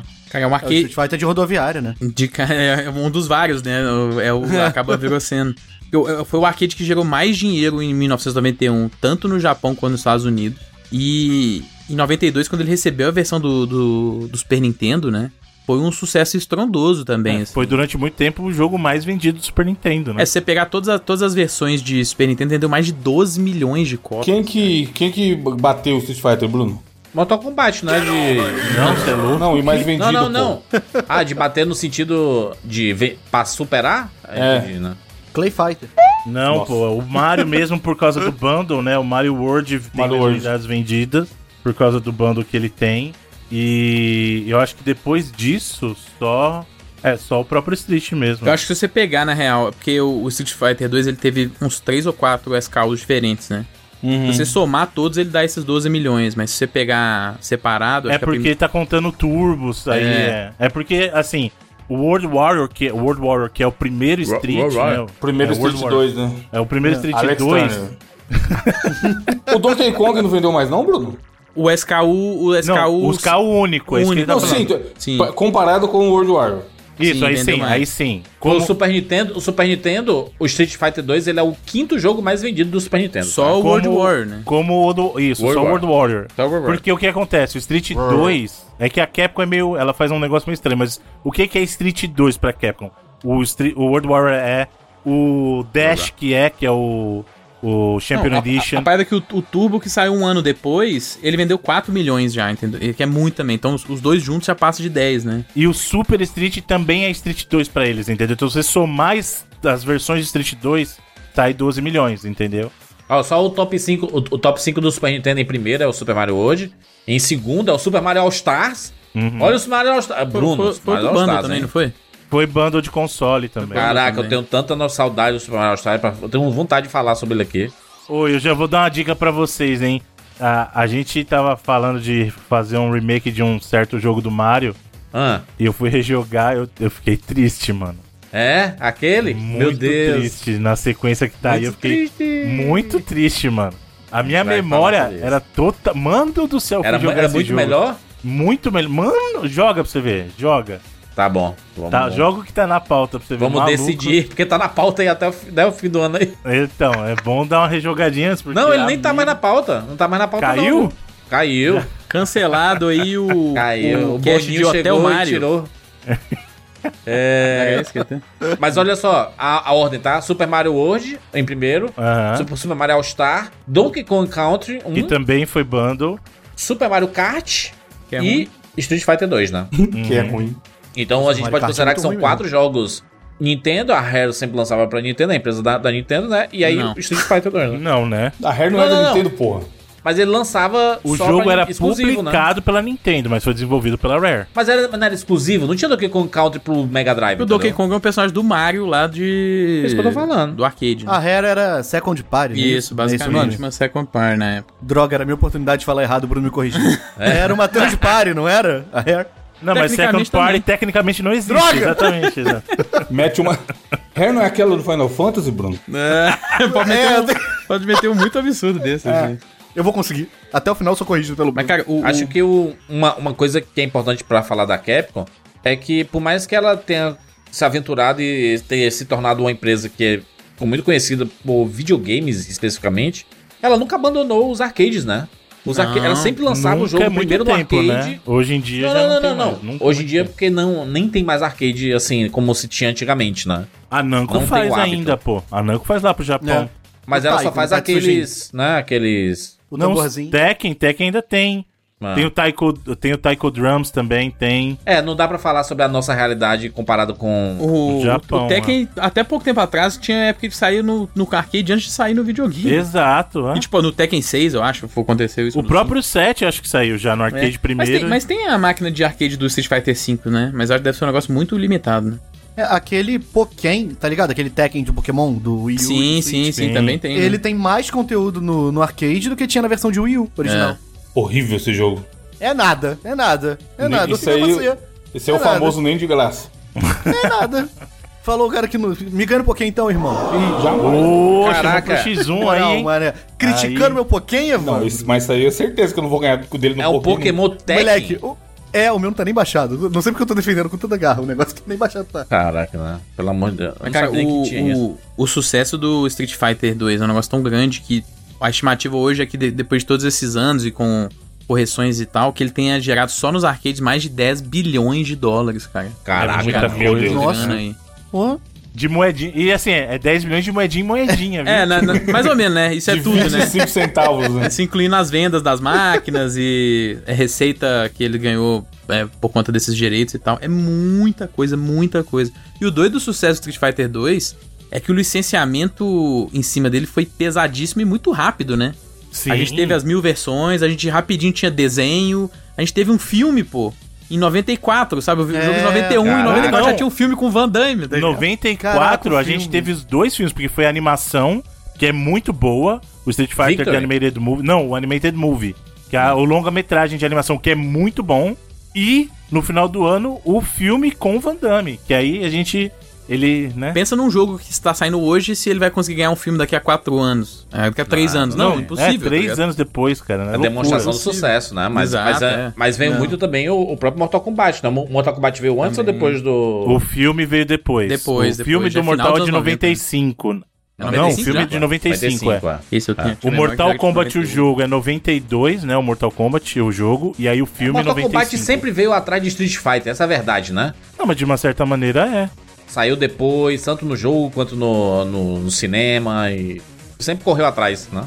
Nos últimos anos vendeu mais, né? As últimas versões aí. Isso. Kombat tava vendendo mais do que o Street. Mas assim, não existe dúvida de que muitos jogos, não só o Mortal Kombat, foram influenciados pelo sucesso do Street Fighter. O Street Fighter, ele é, talvez, entre os jogos de luta, talvez não, é com certeza, entre os jogos de luta, o mais influente de todos. Ele influenciou toda uma geração de jogadores, uma, toda uma geração de desenvolvedores pra tentar fazer o seu Street Com Fighter. certeza. Tiveram, tivemos diversos, além dos clones de Street mesmo, aqueles de rodoviária, a gente teve vários jogos tentando ser clones de Street Fighter, cara. É, ele setou pra indústria o que, que era um jogo de luta bom, né? Exato, é. E até hoje parâmetro. O próprio Street 6, muita gente fala que é a busca da Capcom em restabelecer o que era o Street 2, cara. Sabe? E é pra muita, pra muita gente o, o parâmetro lá, o gold standard é Street Fighter 2. Tanto é que é o que, o que o Felipe falou, ele explodiu em licenciamento, explodiu em mídia aí. O pró- a gente falou do próprio filme, da animação. Aí sim, Jurandir, no ano seguinte estreou o, o Street Fighter Victory, né? Que aí foi o anime inspirado no Street Fighter também. Que é excelente também. Né? É o que passava no SBT? Esse, esse Uma mesmo. semana pra soltar um Hadouken.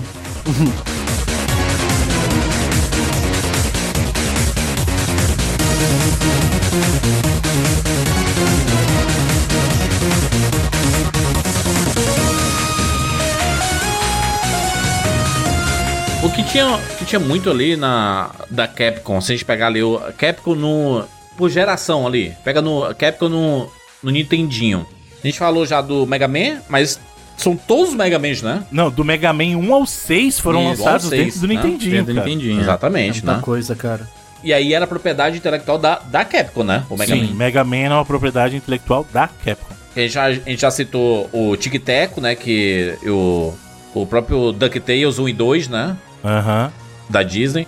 Aquele Willow, o, o, o jogo do, do filme né, do Willow da Terra da, da Terra da Magia foi lançado pela Capcom também. Então, eles pegaram algumas outras coisas de outras empresas pra lançar, né? No, no Nintendinho. Mas ela foi. Ela, ela fez al- algumas coisas pro, pro Mega Drive, né, Bruno? Então, aí ne- é, depois desse período do Nintendinho em que. E a gente até já chegou a conversar sobre isso. O período do Nintendinho, a Nintendo ela tinha uma mão muito forte em cima dos devs, porque era o console que dominava o mercado. A, a gente precisa lembrar que o Nintendinho foi a primeira vez que uma fabricante japonesa teve um domínio de mercado e um domínio de larga margem. Porque assim, antes disso, o console com maior penetração de mercado tinha sido o Atari 2600, né? E a gente viu no que deu depois lá por causa do Crash de 83. Aí a Nintendo veio, e por isso que ela tem essa forma de resgatar, salvou a indústria dos videogames, né? Porque ela resgatou a confiança das pessoas no videogame. E aí foi uma plataforma que globalmente ela atingiu 60 milhões de unidades, uma base instalada muito forte em cima da concorrência. E aí, por causa dessa força que a Nintendo tinha, ela podia exigir dos devs, ó, você vai fazer jogo só pra mim. Você quer fazer jogo? Você vai fazer jogo só pra mim. Tanto que você pode ver, Capcom, Square, Konami, elas não faziam jogos pra concorrência. Você não tinha jogo da, da Konami, da Capcom pro Master System na época, por exemplo. E não só isso, a Nintendo na época inclusive limitava o número de títulos que essas empresas poderiam lançar. Falei assim, ó, você só pode lançar número, ah, eu não lembro agora o número, são quatro títulos por ano na minha plataforma. Mais do que isso você não pode. E aí tanto que a, a Konami até criou o selo da Ultra para lançar outros jogos. E aí o que aconteceu na geração seguinte, a disputa entre Mega Drive e Super Nintendo ficou muito acirrada no, no começo dos anos 90, então essa força da Nintendo começou a cair. E aí, por causa disso, a gente passou a ver jogos da Capcom, da Konami, de outras é, empresas que antes só faziam jogo para Nintendo, migrando para a plataforma da Sega. E foi o caso do Street Fighter. O Street Fighter 2 não tivemos uma versão para Mega Drive, mas ele ganhou o Street Fighter 2 Plus, que era basicamente o Street Fighter 2 Champion Edition mais o Turbo. Uhum. Então você tinha sim, passou a ter versões de jogos da Capcom para outras plataformas. O Aladdin que saiu pro Mega Drive tinha a mão da Capcom? Porque no Super Não. Caraca, eu Nintendo- fui olhar agora isso. Não, Acabei não, de não, abrir não, a não. foto pra ver. Era É da outro, Virgin, é né? da Virgin e é inclusive Ah. do, do pessoal Por lá isso que do- eram bem O Rei diferentes. Leão, inclusive, Rei né? Leão também, né? O, Rei Rei, Leão o. Rei Leão. Rei tinha Leão, no muito caso, jogo os dois assim, né? da Virgin. Só que aí, isso, o Rei Leão eram as duas versões eram da Virgin, mas por exemplo, o Aladdin da Capcom no, no Super Nintendo, na, no Mega Drive da Virgin. A gente falou dos jogos do Mickey lá. Inclusive, a gente já falou isso. As pessoas têm a impressão de que Circus, o Circus Mystery lá, ele só tem pra Super Nintendo, e não é verdade, tá? Porque os jogos do esses jogos foram desenvolvidos pela Capcom, mas uma versão deles tem pro Mega Drive também, né? O, o Magical Quest. Ah. Ele tem uma versão pra Mega Drive também. Aí o, o 3 não, o 3 é exclusivo do Super Nintendo. O Strider é da Capcom, né? O Strider ele saiu pro Mega Drive, né? O Strider não era da Capcom, isso é, foi- isso é uma coisa muito interessante. O Strider, ele foi lançado e foi adquirido posteriormente pela Capcom. O Strider chegou um período, inclusive, a ser uma propriedade da própria SEGA, se eu não me engano. E aí as- a Capcom adquiriu os direitos do Strider. Entendi. É, mas foi no Super Nintendo que realmente veio a glória, né? Da, da Capcom, com diversos clássicos, alguns originais da própria Capcom, alguns sendo é, né, de propriedades intelectuais de outras empresas, mas lançados pela Capcom. A gente lembra o próprio. A gente já falou, né, do, do- dos Mickeys, né? Aladdin mesmo. Mas tinha o Goof Troop, por exemplo, né? É, clássico de Aí já é Super Troop. Nintendo, né? Super Nintendo, Super Nintendo. Sim. Aquele, aquele jogo do X-Men que é maravilhoso, pouquíssimo falado, que é o X-Men Mutant Apocalypse. Né? Também foi lançado pelo, pela Capcom, né? A Capcom com seu tradicional slogan, né? Tinha a musiquinha que de geração pra geração mudava, né? Não lembro da- das, das gerações mais antigas, mas eu lembro a partir dos, do Super Nintendo, né? Inclusive, era o momento que em alguns jogos a gente podia fazer algum, algum comando, né? Algum truque. No, Street- no Street Fighter a gente fazia né, pra baixo é, pra cima L, Y, B, X, A. Era esse? L pra DXA. Pra baixo E, pra cima L. Era esse, Bruno? O, o código que se fazia no Street Fighter 2? Pra escolher os mesmos personagens. Né? Esse é o truque pra pegar os mesmos personagens, tá falando? Exatamente. É, ó. É, pra baixo R, pra cima L, Y, DXA. Você fazia isso na logo da Capcom, né? Que é aquele barulhinho. Bo- E aí no, no PlayStation mudou, né? No PlayStation já era mais pomposo, né? Já era mais. Já tinha cara de Playstation, né? né? Com um som melhor também, né? Tinha todo. É, acho que isso aí, esse primeiro, esse primeiro logo da Capcom foi usado no Resident, no Play 1, né? Esse Exatamente. Que ele, que ele vinha meio quebrando a parede, estralando assim, né? Tipo. É, usando o poder, entre aspas, do CD, né? Exatamente. Agora, é curioso, você mencionou a, a Capcom fazendo o jogo da Marvel, mas não foi só os X-Men, né? No próprio Super Nintendo a gente teve o jogo que é baseado no... A gente teve um jogo de luta, e aí sim a Capcom passou a fazer vários da Marvel, né? Teve o, Ah. o Children of the Atom nos arcades, aí teve Isso. depois o, o Marvel Super Heroes.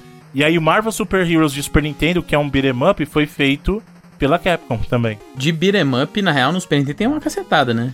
Você tem Final Fight. Final Fight. Não, não, mas eu tô falando de jogos da Marvel feitos Ah, pela Capcom, né? Pra plataforma. Você teve ali Cadillac Dinossauros, Capitão Comando. Capitão Comando. É, não. Nossa, assim, era muito bom, mano. O gênero mais prolífero durante muito tempo em volume de jogos foi beat'em up pra Capcom, porque ali dos anos do final dos anos 80 até os anos 90, a gente tinha o Street como referência de jogo de luta, mas em, em jogos de beat'em up você tinha um- uma cacetada. Depois do Final Fight veio Capitão Comando, como vocês falaram, Cadillac Dinossauros, o próprio Alien vs Predador, também É. era um jogo da Capcom, né, uma franquia que a, a Capcom explorou. Você tinha outros menos conhecidos como o aquele Battle Circuit City. Então você tem vários jogos aí dessa leva. O próprio os Dungeons and Dragons, por exemplo, que são beat'em ups que foram desenvolvidos pela Capcom também, os dois. Ô, ô, Bruno, os Breath of Fire, né? Breath of Fire 1 e 2, que são Um pro dos Nintendo. poucos ali. RPGs da Capcom. Não, o, um e- o, o Breath of Fire, cara, é um marco muito grande pra Capcom, justamente por ter sido Primeiro RPG dela? é a empreitada mais forte da Capcom no mundo dos RPGs. Hoje em dia não é uma franquia tão forte, cara, mas Breath of Fire naquele período, cara, no Super Nintendo com 1 e 2 e depois no, no PlayStation com o 3 e o 4, foram jogos muito queridos, principalmente até o 3 ali, cara. Jogos muito queridos. E é uma das franquias que hoje a Capcom não, não, não explora mais. né? Desistiu, né? É, deu uma abandonada, né? Aquele Demon's Crash, que a gente já falou aqui no 99. Pô, muito bom. Esse É um é da spin-off, né? é um spin-off muito do Ghosts and Ghosts, né? É, Ele usa aqueles chips bizarros, ô, ô Bruno, pra fazer o mapa? Porque o mapa era muito. Tu saía do mapa. era muito Pode feito, a né? visãozinha de 3D, cima, assim, né? É, é, é. Então, não, aquilo lá é o, o Mode 7, que são essas rotações de sprite, tudo, são capacidades do próprio hardware do, do Super Nintendo, né? Então o Demon's Crash não tinha chip de, de aceleração, né? Eu, ah, se eu não me engano, ele não usava nem mesmo o mais simples dele, que era o SA1, que alguns jogos até da Capcom usava, ele não usava. Mas ali, eu, quando eu lembro de, de Super Nintendo especificamente, e lembro de Capcom, na minha cabeça sempre vem Street Fighter, vem os Mega Mans, principalmente o X, né? O X, X2 e o X3. E aí depois veio o 7, né? Mega Man 7, que também foi, foi bem popular, assim, na- nas locadoras principalmente. É, os Final Fight da vida, né? Os jogos da Disney ali. Mega Man Soccer não vem, não? Atualmente? Não, Mega Man que não vem na cabeça. Foi meu primeiro Mega Man. Eu fico muito triste com. O com jogo começou primeiro com o Mega Man Nossa, que Soccer. tristeza, mano. É muito triste isso, é porque eu fui alugar. Como um e- bom brasileiro, né? Não, e eu É. nem gosto de futebol.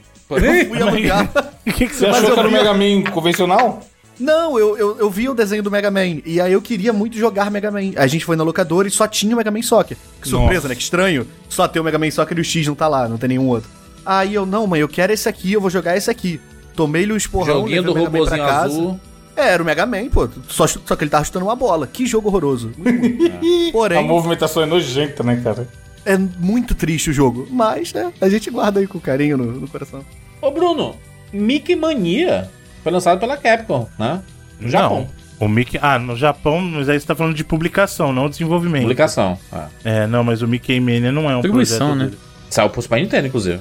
Não, sa- saiu pra Mega Drive também, mas não foi pela Capcom o desenvolvimento. O né? Mickey Man é uma loucura porque é um jogo Ele é um jogo da TT, inclusive, né? Traveler's Tale, que faz os jogos do Lego até hoje aí. Uhum. E era um jogo que nos Estados Unidos, ou na Europa agora, na- acho que na verdade era publicado pela Sony, né? Pela Imagesoft, a Sony antes de Pela PlayStation. exatamente. É um, e, inclusive é o primeiro jogo que dirigiu o David Jeff, que depois criou o God of War. Ó. É, temos aí o dos originais Grande do samba, né? Mas eu, eu, eu falei ali do, do jogo dos E hoje é X-Men. comentarista de Twitter, né? Lembra? Hoje ele é louco do YouTube. Vocês lembram do jogo dos X-Men? O X-Men Dos X-Men. Apocalypse. Dos X-Men. É verdade, faltou esse Zé, hein, X-Men. É mano. do meu, meu jogo, Caraca, é o o meu famoso jogo. Zé, os X-Men. Os X-Men. é. Você lembra que a gente jogava com cada personagem do, do X-Men, né? Qual deles que você tá falando, Jurandir? Calma. O Mutant Ah, é o que tem a Apocalypse, né? Psylocke, moleque. Eu gostava muito. É, Eu não fazia ideia que O do. Super. Nintendo mesmo. O Mutant Super Apocalypse, você tá falando. Isso, isso, isso. Tá, sim. Lançado pela Capcom, né? Sim, é porque você tá falando do Children of the Atom, pô, o jogo de luta. Que esse Não, foi não. muito louco na época, porque as pessoas, as pessoas vão lembrar que toda essa, essa pira da série Versus no da Capcom surgiu justamente de Children of the Atom, que era o jogo dos X-Men, e do Street Fighter Alpha. E aí ele foi o casamento desses dois que criou o X-Men versus Street Fighter, que foi a febre do Versus naquele período. A SNK já vinha com King, já tinha o seu jogo 3x3, e até então a Capcom só tinha jogo de 1x1. Aí falou, vamos mudar essa história. E aí veio com 2x2 com troca de personagem com a série Versus, né? E tá aí até hoje, meio dormente, mas dizem que vai voltar, né? O Children of the Atom, ele saiu pros, pro Playstation, né? É clássico, esse aí era bom Não, pra esse Children of the. Atom primeiro pros arcades e depois pra consoles de 32 bits. Sim, cara, maravilhoso ali. No auge dos X-Men nos anos 90 ali. Foi exatamente Desenho aí, né? comendo solto, né? Isso. Pô, esse aí eu jogava na locadora no Saturno, hein, Bruno? Bom demais. Nossa. Muito bom. mano. Tá tudo na excelente E plataforma. realmente, jogo de ele luta, tinha bem a pegada do, do X-Men vs Street Fighter. Até as É. animações e tal. Total. Agora, quando chegou a geração 32 bits aí, e PlayStation principalmente, a Capcom dançou ali, né? Dançou fez- mais ou menos, mano. Pô. Dançou com Resident? Ah, Não, tá. a, Capcom nadou de braçados 32 Não, não, não, bits, dançou assim Com de Mega Man sambar, né? X4. De, Entendi, não, não Man entendi, dançou entendi. de, de... Acabou, né? Se destacou, você quer dizer, né? Se destacou. Porque geralmente Ah, dançou sim. a coisa ruim, né? Dançou É. é coisa É. ruim, é. É, eu, eu, eu devia ter usado o Sambo, né? Porque o Sambo, ele é um... Sambou na cara, na das cara das inimigas. inimigas. Esse sambou na cara da sociedade. Caraca, mano. Primeiro porque eles lançaram todos os Mega Mans, né? Não, o, o foda é que a gente tava no- na época do Play 1 e você tinha empre- a maioria das empresas fazendo jogos em 3D e algumas que preferiam fazer em 2D, né? A Capcom foi uma das empresas que fez jogos nos dois e Nos jogos dois e foi clássicos. bem. Jogos bons pra Nos né? dois, isso que é o ponto. Ela conseguiu ir bem nos dois. É esse o ponto. E outra coisa, a gente precisa lembrar que esse foi um ponto em que a Capcom largou a dona Nintendo. Nessa geração, É. a Capcom, assim, lançou um. Deixou portar, nem fala que portou, deixou portar Resident 2 pro Nintendo 64, mas aquela parceria que vinha por duas gerações, quando virou a geração 32 bits, e aí chegou o PlayStation com uma política, entre aspas, mais aberta, faz seu jogo aí, faz seu jogo no CD, faz o que quiser aí, a Capcom abraçou isso de uma maneira que a gente viu di- diluir. Aquela parceria forte que tinha a Capcom e a Nintendo des- desapareceu, cara. Porque o foco da Capcom naquela geração foi trabalhar. Inicialmente ela até tentou dar suporte pro, pro Sega Saturn também, mas você viu que uma hora que ela largou de mão e falou assim: não, meu negócio é PlayStation, cara. Eu vou dar suporte para todas as plataformas. E aí você vê nos jogos de luta isso aconteceu bem, porque o Sega Saturn teve sim as melhores versões dos jogos de luta da Capcom. Mas pega, por exemplo, Resident. O Resident só saiu primeiro pro Sega Saturn. Depois disso, só só PlayStation. E aí o 2, né, o port lá pro Nintendo 64. Você pega jogos com o próprio Dino, Dino Crisis. Só Sim. PlayStation. Só PlayStation. E vindo na onda de Resident Evil, né? Ó, Resident Evil deu bom e tudo mais, vamos fazer aqui o Resident Evil de E outra. dinossauro, né? Com o Resident Evil, a Capcom conseguiu de novo criar o que a gente chama lá do Gold Standard para jogos de survival horror. Jogos de terror daqui pra frente tem que ser baseado nisso aqui. É. Que aí veio o Silent Hill, veio o próprio a Renascença lá, apesar que é engraçado, mas se você pensar o Alone in the Dark influenciou o Resident, mas o, Re- o Resident passou a influenciar os, os vindouros Sim. Alone in the Dark, né? Tipo meio que um dele. Uncharted, né? Que acabou No fazendo. caso que... do Tomb Raider, exatamente. Veio do Tomb, do Tomb Raider e depois veio o Uncharted, mas é, eu, eu, eu concordo contigo. Se a Capcom definiu ali o que deveria ser um grande jogo de luta, né? No caso de- do Street Fighter, ela definiu o Survival Horror também. Com Demais. Resident Evil, né? Uhum. Mas eu, eu diria. Eu, eu queria até fazer uma, pergunta pra vocês aqui sobre a, a franquia Mega Man. Porque no PlayStation pra- saíram praticamente todos os Mega Mans, né? Novamente. usando os recursos que o PlayStation oferecia. Que era poder, sei lá, colocar um anime nas aberturas, né? Então, os jogos de Mega Man, eles foram relançados as versões do Super Nintendo no, no PlayStation e tinha uma apresentaçãozinha no começo, né? Não, não foram todos não, Juras, no Play 1. Foi a partir do X3, se eu não, se eu não me Foi o engano. X3 em diante. O X3 do em X3. diante. O X3 que saiu pro Super Nintendo também, né? Isso, aí saiu pro PlayStation, aí já tinha animaçãozinha o no X1 PlayStation. e o X2 não tem pro PlayStation não, 1, né? Foi só na coletânea, depois no Play 2 que a gente teve isso, acesso. isso, isso. No, o- aí do X4 em diante, exclusivo Play, Play 1, né? X4, É. o X5. Que O X4 tem versão do Sega 7, eu não acho que lembro tem, o se X4 tem do teve. Saturno, eu acho. Eu acho que só não Tem. teve daí pra frente. É. Foi o X5, o X5 exclusivo PlayStation. O 8 teve Mega versão Man do 8, Sega é. Saturn. Também, e teve é. versão do PlayStation. E cara, o Nossa, 8, o 8 é uma era coisa muito linda, foda, mano. É fantástico o Mega Man Mano, 8. gente, que de Mega. Man fantástico o Mega Man 8, cara. Nossa, que coisa maravilhosa. E teve, e teve também a Capcom experimentando com o Mega Man no PlayStation, que são os Mega Man Legends, né? Legends em 3D. é. Mega Man sem o Legends capacete. tem no 64 também, não tem? No 64 também não saiu o primeiro? só? O primeiro saiu, o segundo não, né? O segundo acho que é exclusivo do. Eles do colocaram o título de Mega Man PlayStation. 64, né? É, ao invés do Isso. Legends. É. E é horroroso, né? Assim, É, de boa. hoje em dia não tá tão legal, não, hein? Ele era super de boa. Era, é. Na época do 64, tu achava super de boa? Não, o do Play 1, né? Nunca, não, sei, não sei nem se era muito diferente ou não. O Mega Man joguei 64 no Play 1? Não, rapaz, é Não, porque era o... Mega Man Legends, né? Isso, é. É o mesmo jogo, ele só trocar o O nome. Felipe falou igual um velho, tá ligado? Ô, rapaz. Cara, o jogo do Mega Man é horroroso. Me, me desculpe, Felipe. Foi muito... Não, o Mega Man Legends de Play 1 era ok, mas era na época do Play 1, né? Isso, ok, na época do Play 1. Tanto que ele teve a sequência, não só a sequência, ele teve um não spin-off um ainda. psicopata de baixar uma ROM pra saber se é bom ou não hoje. Mega Man O jogo da é uma Trombone lá é, que não, é um spin-off. não funciona 3D, tá ligado? Não funciona. É, não tem um realmente bom No máximo 3D, um né? 2,5D, mas Eu acho que 3D daria não dá bomba. É tipo Castlevania, tá ligado? Tipo o Metroid Prime. É. Sacanagem, né? O Não, Metroid aí- Prime? é, Por que Metroid isso, Prime é bom. gente? Metroid Prime é Então, maravilhoso, mas... não, não dá pra fazer um Mega Man estilo Metroid Prime? Ah, tá. Igual Não, aquele né? Bomberman do, não, do não Xbox. teve o Mega Man É Mavericks? diferente, pô, não aquele... tem como. Aquele do Xbox? Não, não vamos comentar sobre esse Não. Actis, não.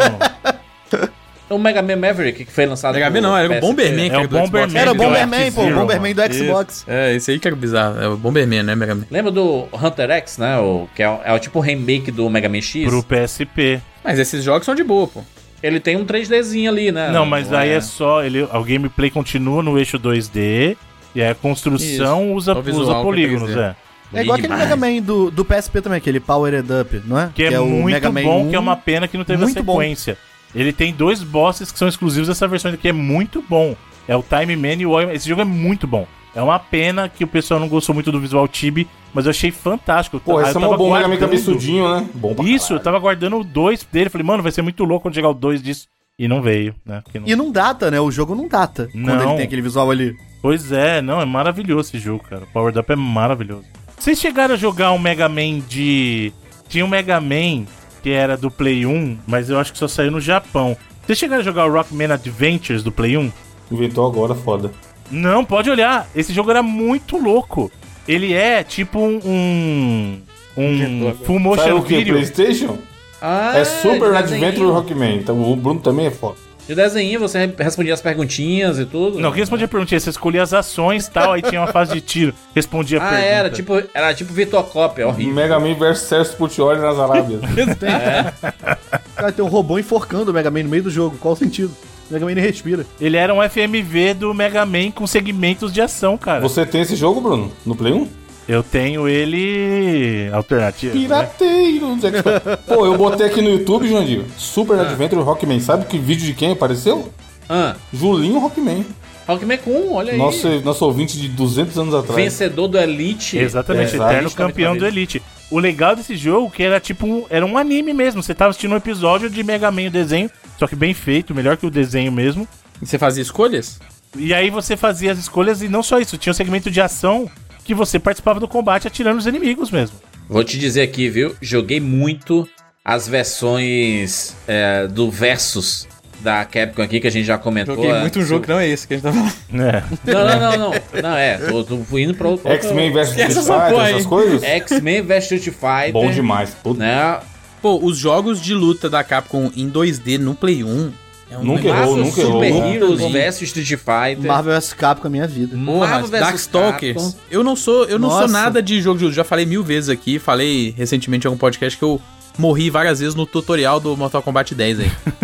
Mas o Darkstalkers, cara, eu jogava pra caralho com a múmia. A múmia saía na mão assim. ó. Bom, era da caraca, realmente. Era foda demais. E todo mundo Era lembra da Morgan, jogo óbvio, bom, né? Cara. era A minha maior nostalgia. mais uma mulher pelada no videogame, que era isso que os caras faziam época. tá? Minha, Ah. minha maior nostalgia de todos eles é o Marvel Super Heroes. Primeiro, primeiro Marvel. Heroes. Primeirão. Não, é. Marvel Super Heroes, que é. Era, porque era o primeiro que tinha o Homem-Aranha jogável, tinha o Homem. Exatamente. Cara, esse jogo era muito, Magia gigante. muito É, bom. É, a Magia cara, Gigante já tinha no, no X-Men, né? O Cota lá, o Children of the Atom já tinha. Eu tenho uma nostalgia maior pelo Marvel Capcom 2, né? Que já, só que aí já é Dreamcast Play 2. É, né? já é bem mais pra frente, é. Esse, o primeirão, era muito lendário. Puta merda, mano. Marvel o Super primeiro Heroes era lá, muito o bom. Capitão América, tinha um Hulk, cara. Tinha o, a senhora. porra do olho lá, como é o nome dele? O. Shumagorá. Nossa, Shumagorá. bom demais. O design desse boneco, mano. E é a Nakaris a múmia, não é Anubis, mano. A Nakaris a múmia do Darkstalkers. Chuma agora. Eu ad- adorava esses jogos de, de luta aí, caramba. Que coisa fantástica. É, é é época de ouro. Eu, como eu joguei a maioria deles em videogame, né? Não joguei em arcade, joguei no, no PlayStation.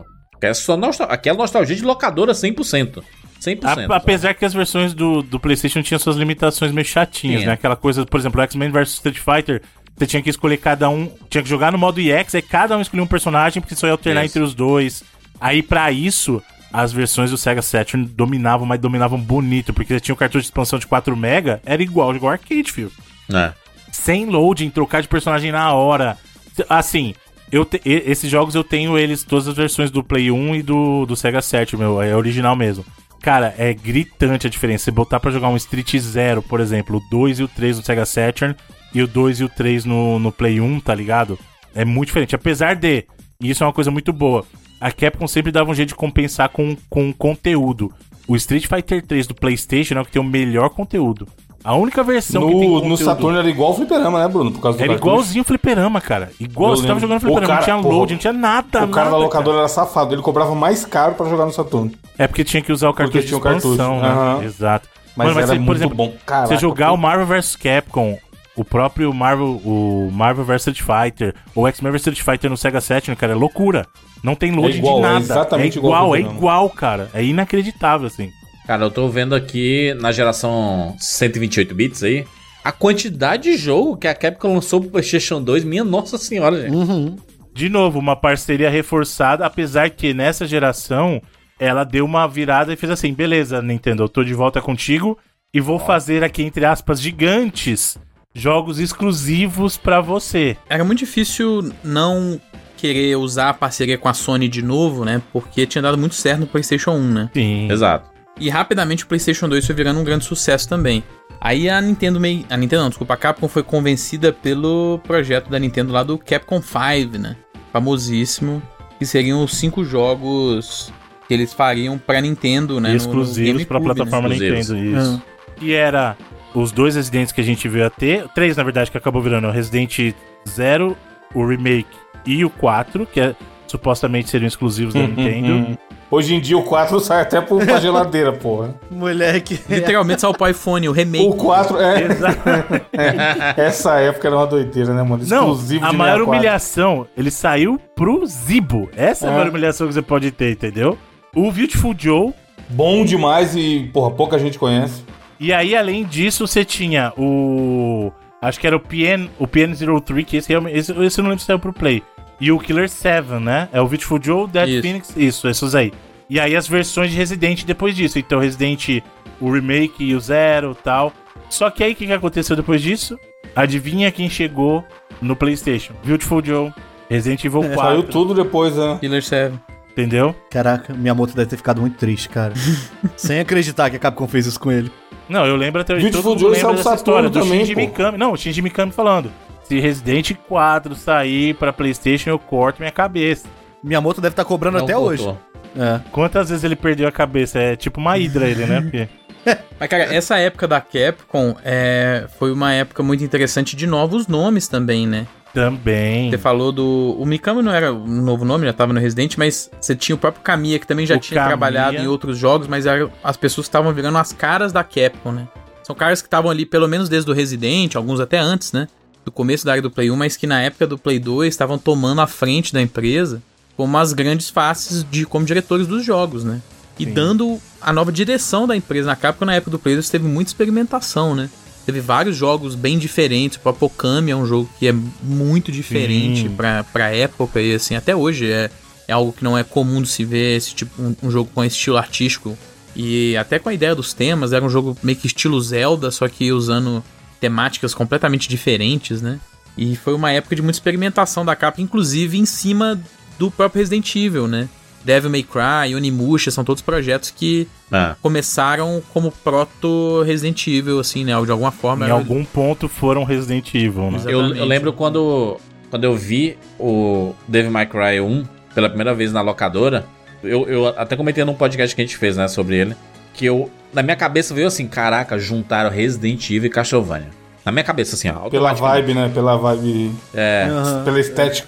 E aí, eu, cara, eu amei. E aí, depois o Devil May Cry se tornou uma franquia, né, de, né, absurdamente de apertar botão descontroladamente, né?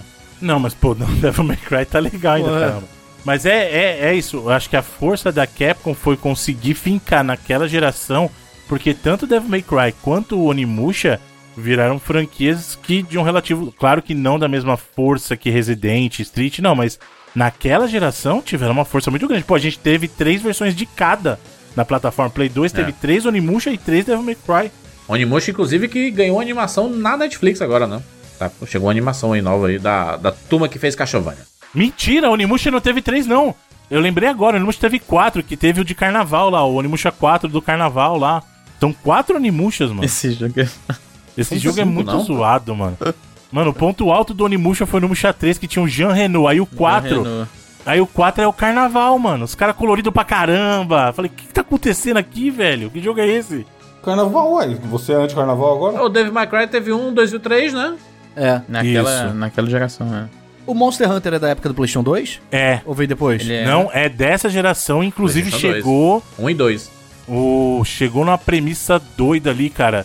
E eu lembro até hoje que eu peguei esse período do Monster Hunter no PSP. E o Monster Hunter Unite no PSP era um negócio absurdo, cara. É onde galera. ele foi grande primeiro, né? Hoje em dia... hotspot pra jogar.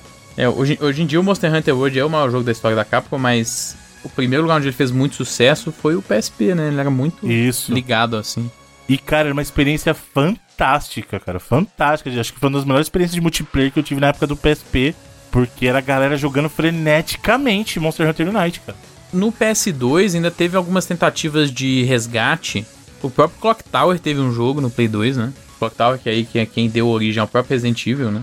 Teve o Clock Tower 3 no Play 2, que era um survival horror também. É.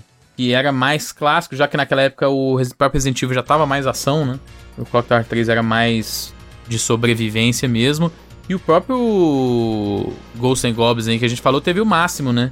Que era o resgate também do próprio Ghosts and Goblins, né? Do Ghosts and Mas Ghosts foi bem toda- ruinzinho, mano. Maximus é Tiveram Ghost to jogos, Glory, mas- né? Era bem fraquinho. Tiveram até mais um depois, eu não lembro o nome do. Mas eram essa ideia, né? Jogos de ação em terceira pessoa também, né? Então, é que o Clock Tower, nessa época, eu não lembro se já tava na mão da Capcom, porque a Capcom, acho que ela só produziu, ou foi, foi o terceiro, mas Tava, antes o, disso... te- o terceiro tava, né? O 3 é certeza, é. Então, ela coproduziu o terceiro, porque o Clock Tower antes disso não tava na mão dela, né? Sim. Agora a quantidade de. é Porque a gente tá falando ali de, de PlayStation, da- dessas gerações que muitos de nós conhecemos, mas ela continuava lançando muitos jogos ali pros portáteis da, da Nintendo, né? Pro Isso, DS, que era pro um 3DS. Não, não, antes disso, que 3DS, Jurandir. No período do Play 2, a gente precisa lembrar Boy, que foi né? o período do Game Boy e pro, mudando pro Game Boy Advance foi quando surgiu o Objection! que é o Ah, Bom verdade, demais esse Saturn. Saturn, né? Pode crer. que é o Phoenix Wright, cara, surgiu ali. Nessa época do Game Boy também, eles não lançaram aqueles Zeldas, o, o, o Miniscap no Game Boy Advance. Sim, a o Capcom, a é Capcom chegou a trabalhar Oracle nos dois é, os Oracles. Oracle. Os dois É. Oracles do, do Game Boy Color foram trabalhos da Capcom. Isso é uma coisa muito importante. A Capcom chegou a colaborar em franquias da própria Nintendo com a Nintendo. E aí a gente teve os dois Oracles no Game Boy, a gente teve o Minish Cap na geração do Game Boy Advance, a gente teve o próprio Four Swords lá, a versão do, do, Game GameCube? Boy Advance, né? Que, que é aquele que. Isso, você podia jogar através do GameCube também. Foi um Isso. trabalho com a Capcom. Então você vê que a Capcom colaborou com a Nintendo e no portátil. Nossa, mano. Ah, tinha os Mega Man Extreme também no. E Resident Evil no Game Boy Color também. O Mega Man Extreme é no Color. Isso, o Mega Man Extreme é no, Isso no é no Color. Color, é. Mas ele também teve as versões de Game Boy Advance. Teve lá o, o Rockman Forte, né? O Mega Man Base. Pô, no Game Boy Advance teve o Mega Man Battle Network. Battle Network foi, surgiu ali também. Teve muita. Assim, a parceria nos portáteis da Capcom com a Nintendo continuou forte, cara. Muito forte. O próprio Street na- no Game Boy Advance, a gente teve um Super Street. Teve Street Alpha 3 do Game Boy Advance, cara. Moleque tinha Tekken no Game Boy Advance. Tinha. Eu acho muito bizarro isso. Caraca, mas eu tô vendo aqui a quantidade de jogos que ela lançou ali pra DS, pra 3DS. É. Monster Hunter tem diversos no, no 3DS. É, realmente a Capcom não. não cara, imagina Não tava de da brincadeira, empresa né? pra, pra lançar essa quantidade de jogo, né? É muito jogo ao mesmo tempo, cara. E pra Não, plataformas e diferentes novo. e jogos diferentes. Jurandir, não só jogo. Aí a gente tava discutindo na época do Street, que veio a exploração multimídia da, do Street Fighter nos anos 90, nos anos 2000, foi a Capcom explorando forte Resident Evil, cara. É. Resident Evil, como franquia multimídia, explodiu no cinema e tá até. Hoje aí tá meio Animação, né? filmes, tem tudo, né? Tem um monte de coisa e virou realmente uma franquia muito rentável. Mas críticas à parte, né? Porque muita gente fala que o universo cinematográfico lá do Anderson não tem nada a ver, mas rendeu, cara. Renderam seis filmes aí. E aí, quando foram fazer um filme, entre aspas, mais fiel ao jogo, não deu certo, né? Então, Não deu bom, né? Fizeram até uma, uma série recente pra, pra Resident Evil horrível, né? Na Netflix. nossa, para, né? Mas, no, por exemplo, no, no PS3 ali, cara, né? Devil May Cry, até, até a Guela, né? Saiu tudo do Devil May Cry. Não, Devil May Cry na 3, tá falando? Não, ele só teve Só, o só 4. teve o 4, né? E o DMC também. O Ah, DMC é, não teve saiu o, também. É. o reboot, É. é. DMC. Que é o... Não, mas é porque eles foram relançados, né? o Eles sempre eram Dantiemo, relançados, o né? Dantiemo do, do DMC. Pô, eu gosto do DMC. Eu acho o DMC legal.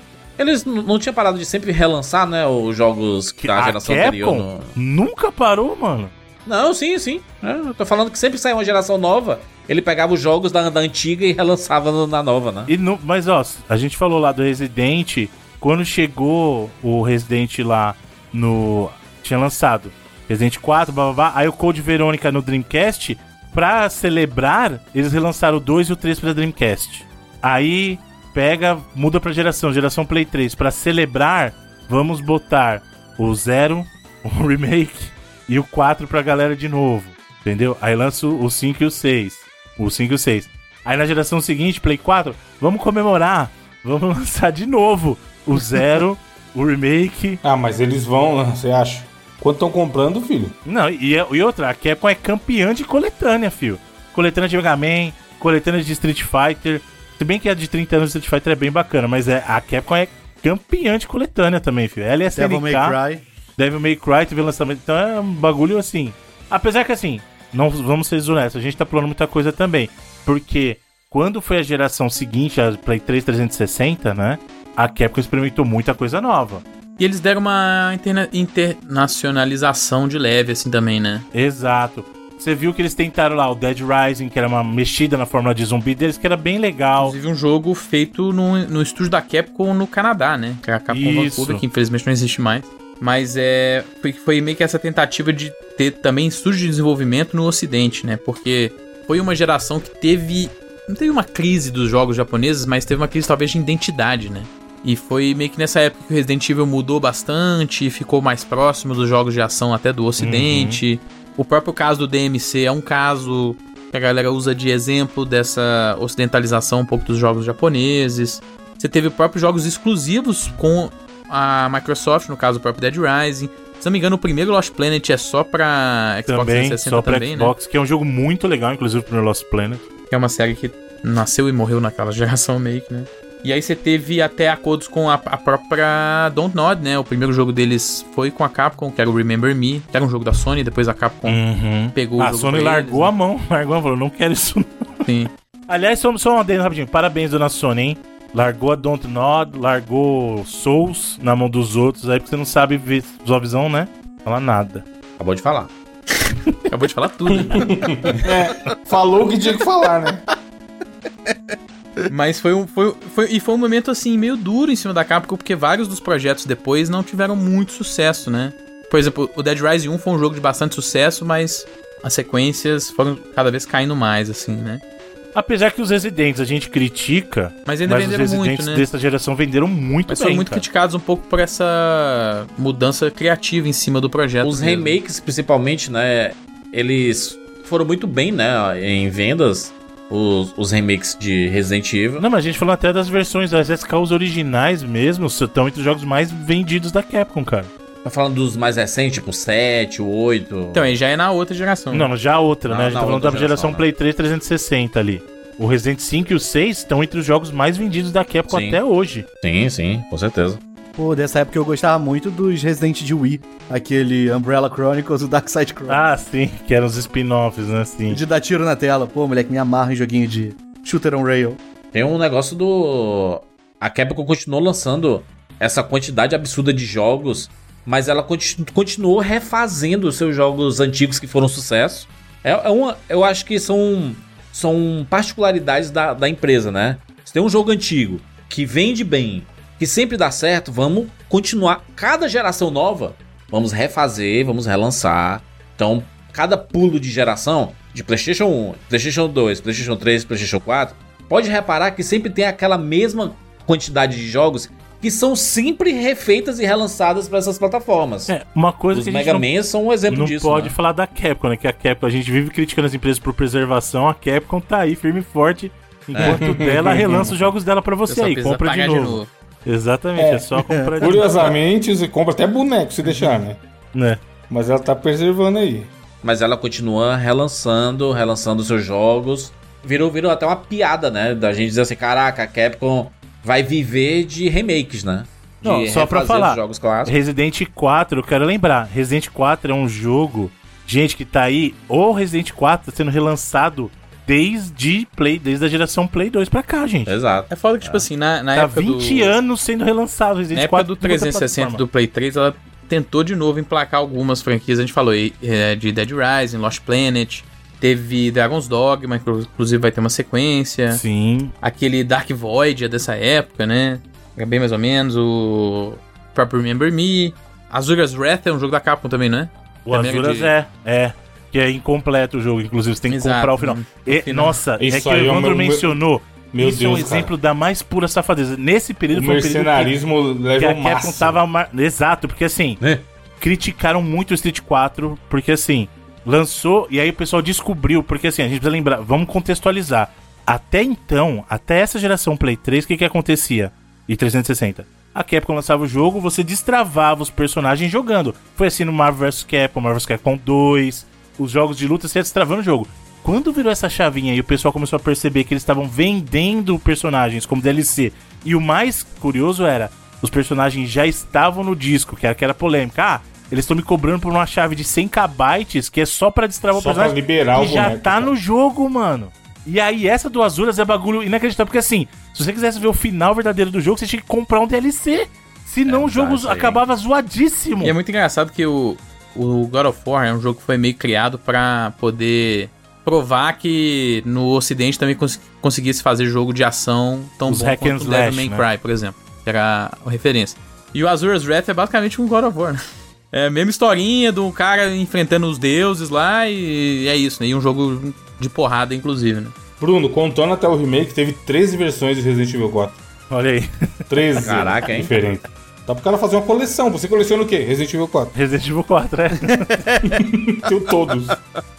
No PlayStation 4, ali na, na geração. Na última geração, né? É, antes dessa atual, também ela foi isso, né? Relançando. Então, mas na verdade, nessa geração do. A diferença que eu ia falar é exatamente essa. Ela tentou muita coisa na geração PS3 e 360. E o Wii também, né? E. Várias dessas coisas não deram certo, na verdade, né? Inclusive, várias das mudanças que ela fez das suas próprias franquias ou não venderam bem ou não caíram muito bem com o público, né? E aí, basicamente, o que ela pegou e fez na geração PlayStation 4, Xbox One e um pouco no Switch também, alguns, foi pegar, cara, vamos pegar as nossas maiores franquias, vamos fazer os melhores jogos possíveis que a gente pode fazer em cima delas. Que foi basicamente uma geração de a Capcom meio que não teve novas IPs assim, ela não teve nada de consequência, igual a gente falou É, das gerações passadas aqui, a gente mencionou pelo menos algumas em várias, né? Sim. Essa geração que passou meio que não aconteceu. Você olha, os jogos são exatamente Devil May Cry franquia, né? 5, Olha. Resident Evil 7 É, e os remakes, né? Do 2, do Streets. 3, Street 5, Mega Man 11, Monster Hunter World, que aí virou o maior jogo da história da Capcom, o jogo mais vendido da história Doideira, né, né? da Capcom, quase 20 milhões de cópias, né? Você pegar sem o DLC, que aí você pega a versão só o DLC, o Iceborne é mais, mais 10 milhões, que é um absurdo também. E ela meio que jogou seguro nisso, mas ela acertou demais? Os jogos são excelentes, né, cara? Sim, é, agora a gente faz meme aqui, porra, vai Com ficar relançando o jogo do antigo. Street 5, que recebeu um baita de um backlash, né? É, mas eventualmente, eventualmente funcionou, né? Assim, querendo ou não, o Street Fighter V é, se você pegar um SKU único, é o Street Fighter mais vendido da história da Capcom, né? E foi um jogo que ficou anos ali parado nas 2 milhões de cópias e depois de muito esforço da Capcom, eventualmente Deslanchou. ele passou ali de 7 milhões, quase 7 milhões e meio, né? E se você pega os 10 jogos mais vendidos da história da Capcom, você tem, se não me engano, seis deles são dessa geração passada aí, de 2017 pra frente, né? Do, meio que desse reset que a galera conta muito, principalmente o Resident Evil 7, né? E dali pra frente você teve o remake do 2, o remake do 3, que muita gente E sempre, criticou, e mas sempre vendeu multiplataforma, né? Uma empresa 100% E, multiplataforma. né? é, tira- tirando só o Street Fighter V, né? Que foi só PlayStation e PC.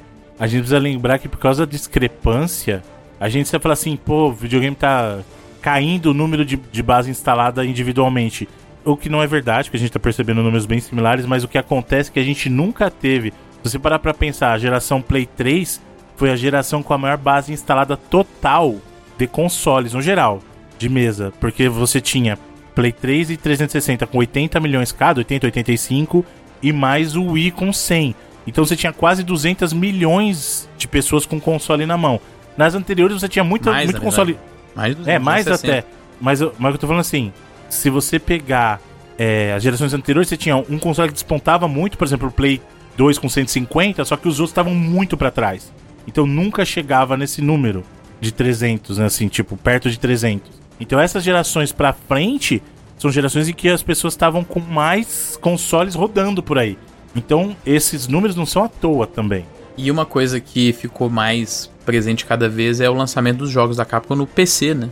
Também. Isso foi algo que popularizou muito mais nessa última geração aí de 2013 pra frente, né? É, todos os grandes lançamentos da Capcom já vinham pro PC, coisa que não era tão comum antes. Inclusive, ela passou a relançar jogos antigos no PC, coisa que. Jogos que não estavam na Steam, por exemplo, ela começou a botar. É, os números de venda são, são representativos, assim, de pra PC? São, e é, e é o mercado hoje que a Capcom mais foca, porque é o mercado que ela tem que ela vê mais potencial de expansão Entendi. dentro do. Ah. Dentro do público que ela já tem, né? Porque ela pode relançar tudo de novo. Então, Não só, isso, ela não só isso, ela já tá tudo. muito É, estabelecida com os jogadores Com de os PlayStation, outros. de Xbox, de, de Nintendo, né? Mas o PC não exatamente, né? Então ela tem um público ali que ela ainda não acessou que tá dentro do PC, enquanto no- nos consoles ela tá há anos já tentando e convencendo essas pessoas a jogarem seus chegou jogos. num teto. O ponto é esse, nos consoles ela já chegou meio que num teto, porque ela já tem o público cativo. No PC é onde ela ainda não tem, então o maior potencial de crescimento tá na plataforma de PC, porque ela não tá com esses jogadores fisgados ainda, entendeu? É, tem gente que compra tudo duas vezes, né? Eu tenho no console e compro de novo no computador. Pô, eles botaram lá, não vou comprar, coitados. Aí acabo comprando duas Ajudar, vezes o jogo. né? Quer ajudar, é, tem que quer- ajudar, coitados. E, e no período, período fiscal que a gente teve, foi o final do último ano fiscal aí, foi a- até março desse ano, foi a primeira vez que a Capcom resultou 50% das vendas dela de catálogo no PC. Então, assim, é um lugar que ela tem mais vendido software unitário, assim, quando você pega uma plataforma só, né? E quando você pensa que, beleza, quando você vende jogos, a maioria dos jogos que você vende, às vezes, são os jogos dos lançamentos. Mas você continua vendendo os outros jogos, né? Que é o- exatamente os jogos de catálogo, né? E a Capcom ela tem uma das publishers que é muito forte com venda de catálogo, exatamente até por conta desses relançamentos que a gente falou aí, que tem hum, basicamente todos os jogos que você quiser jogar dela, tem Ela uma plataforma que você consiga jogar, é, assim. e o PC tá cada vez mais importante nessa venda de catálogo também, né? A Steam é um lugar que é muito mais livre de você poder subir de fato os, os jogos, né? Ter, ter eles disponíveis e tal. Que a, o- a Steam é o principal é, loja de PC. Né? E outra, a gente fala de, de base instalada de console, mas PC por si só tem muito mais do que console no mundo, né? Não necessariamente as pessoas vão, estão usando pra jogar, né? Não, não necessariamente eles vão jogar esses títulos premium, assim, por exemplo, é mercado jogar o potencial, né? Não é que É, todo- jogar todo mundo o- vai jogar. Resident Assim como nem todo mundo Village, tem o Playstation joga Resident, o pessoal joga FIFA. o- Exato, Tipo, é. a galera que Mas- joga pra FIFA, né? Potencial não necessariamente ele é assertivo nesse Isso, sentido, é mais né? difícil de galgar esse potencial. Porque diz com assim, certeza. ah, eu vou fazer um programa sobre videogame porque as pessoas podem assistir na TV. Não é todo mundo que vai querer assistir na TV, meu programa de videogame, entendeu? Não, mas o que eu tô dizendo é que ela tem esse mercado todo aí aberto pra alcançar, sendo que nos consoles já tem um teto, entendeu? Entendi. Mas eu, eu, eu vejo uma empresa que ela é extremamente consolidada com suas franquias, mas estagnada em fazer coisas novas, sabe? A gente não vê essas Hoje em dia, novas talvez. ainda. Ela tentou lá com Pô, aquele. coitados, cara. Os caras inovaram o tempo todo, tadinhos. Deixa eles. Não, não, não, mas, mas passar duas gerações de. é, vivendo de franquias? Ué, mas se ela. A culpa, a culpa dela de sucesso, o sucesso é Não, culpa dela não, agora? não, eu não tô, eu não tô vendo. Condenada não. por dar certo. Mas é uma empresa que sempre trouxe coisas novas, é isso que eu tô falando, sabe?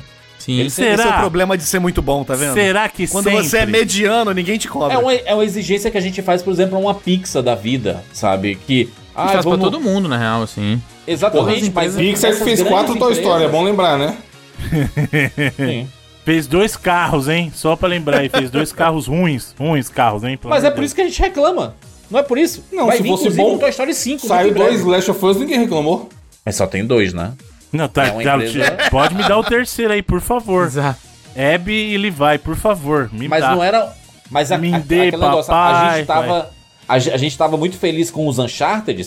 E aí a, a Naughty Dog veio e trouxe um The Last of Us. É isso que eu tô falando, entendeu? É. Mas ninguém reclamou, por exemplo, quando teve Uncharted 4. Pelo contrário, foi super bem Eles são o melhor de todos. É.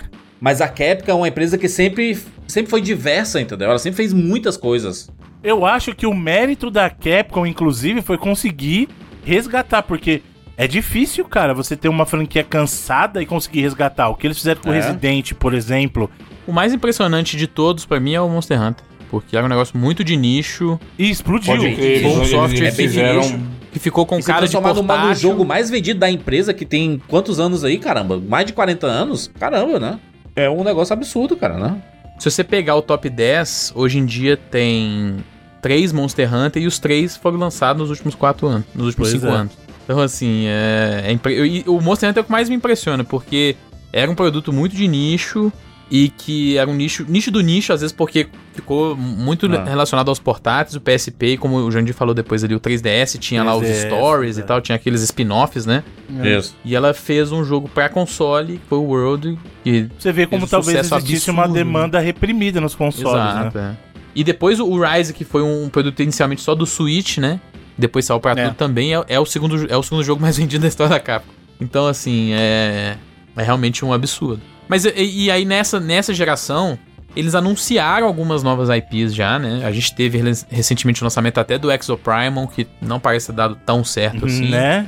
É, então, aí que tá, vai O inventar. Exo Primal é um caso de não faça. Não brinque com o coração das pessoas. É bem e a gente claro. teve o anúncio lá do próprio Pragmata, né? Que era um, que é um jogo que que apareceu no evento. sai também, né? no evento de revelação do PlayStation 5, né? Ou seja, em 2020. E um jogo que ainda não foi lançado, né? Recebeu um trailer alguns meses O atrás. trailer de desculpa, não vamos lançar. Foi. Eu vejo. Eu imagino os acionistas da, da Capcom vendo assim: ah, vamos lançar um jogo novo. Aí lança, não vende absolutamente nada. E aí o cara fala assim: bota mais Resident Evil, meu filho. Mas é, Né? mas é, é, o porque que se é. você Ué. for ver em questão de, de grana, a Capcom tá numa subida muito grande há muitos anos, exatamente pegando essa geração passada aí, Gente, né? Que eles acertaram só muito esse bem. ano, só esse ano teve o remake do Resident 4 mais Street Fighter 6, filho. E dois jogos elogiadíssimos. Demais. E sucesso de crítica, público e vendas, né, Bruno? Exato. Tem gente achando que eles vão os dois pro jogo do ano, né? Tem gente falando, ah, É os dois capaz- é. Não. Capaz de ser indicado.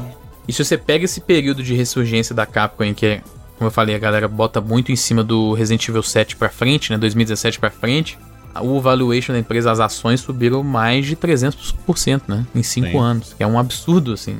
E é uma empresa que é cada vez vista com melhores olhos pelo mundo inteiro, né? E os jogos vendem cada vez mais, e os jogos de catálogo vendem cada vez mais, e o licenciamento acontece cada vez mais, né? A gente tem várias propriedades sendo adaptadas pra filmes, pra séries, licenciamento de produto, né? Que é o, Sim. é o, o outro lugar onde você ganha muito dinheiro também, né? Mas precisou coragem. Esse é um ponto que eu acho que precisou de muita coragem. A gente tava falando disso, as franquias e tal. Resident 6 cansou o público. Cansou. Resident era uma franquia. É, eles cansada. deram um reboot legal no, O que no eles deram pro interesse 7, do público, né, cara? Exato, É. foi um movimento corajoso, cara. Falando, não, ó, tá aqui. E o que que eles fizeram de inteligente? Pra galera que cansou, toma o 7. E pra galera que gostava, toma o remake do 2 aqui, ó. É. Entendeu?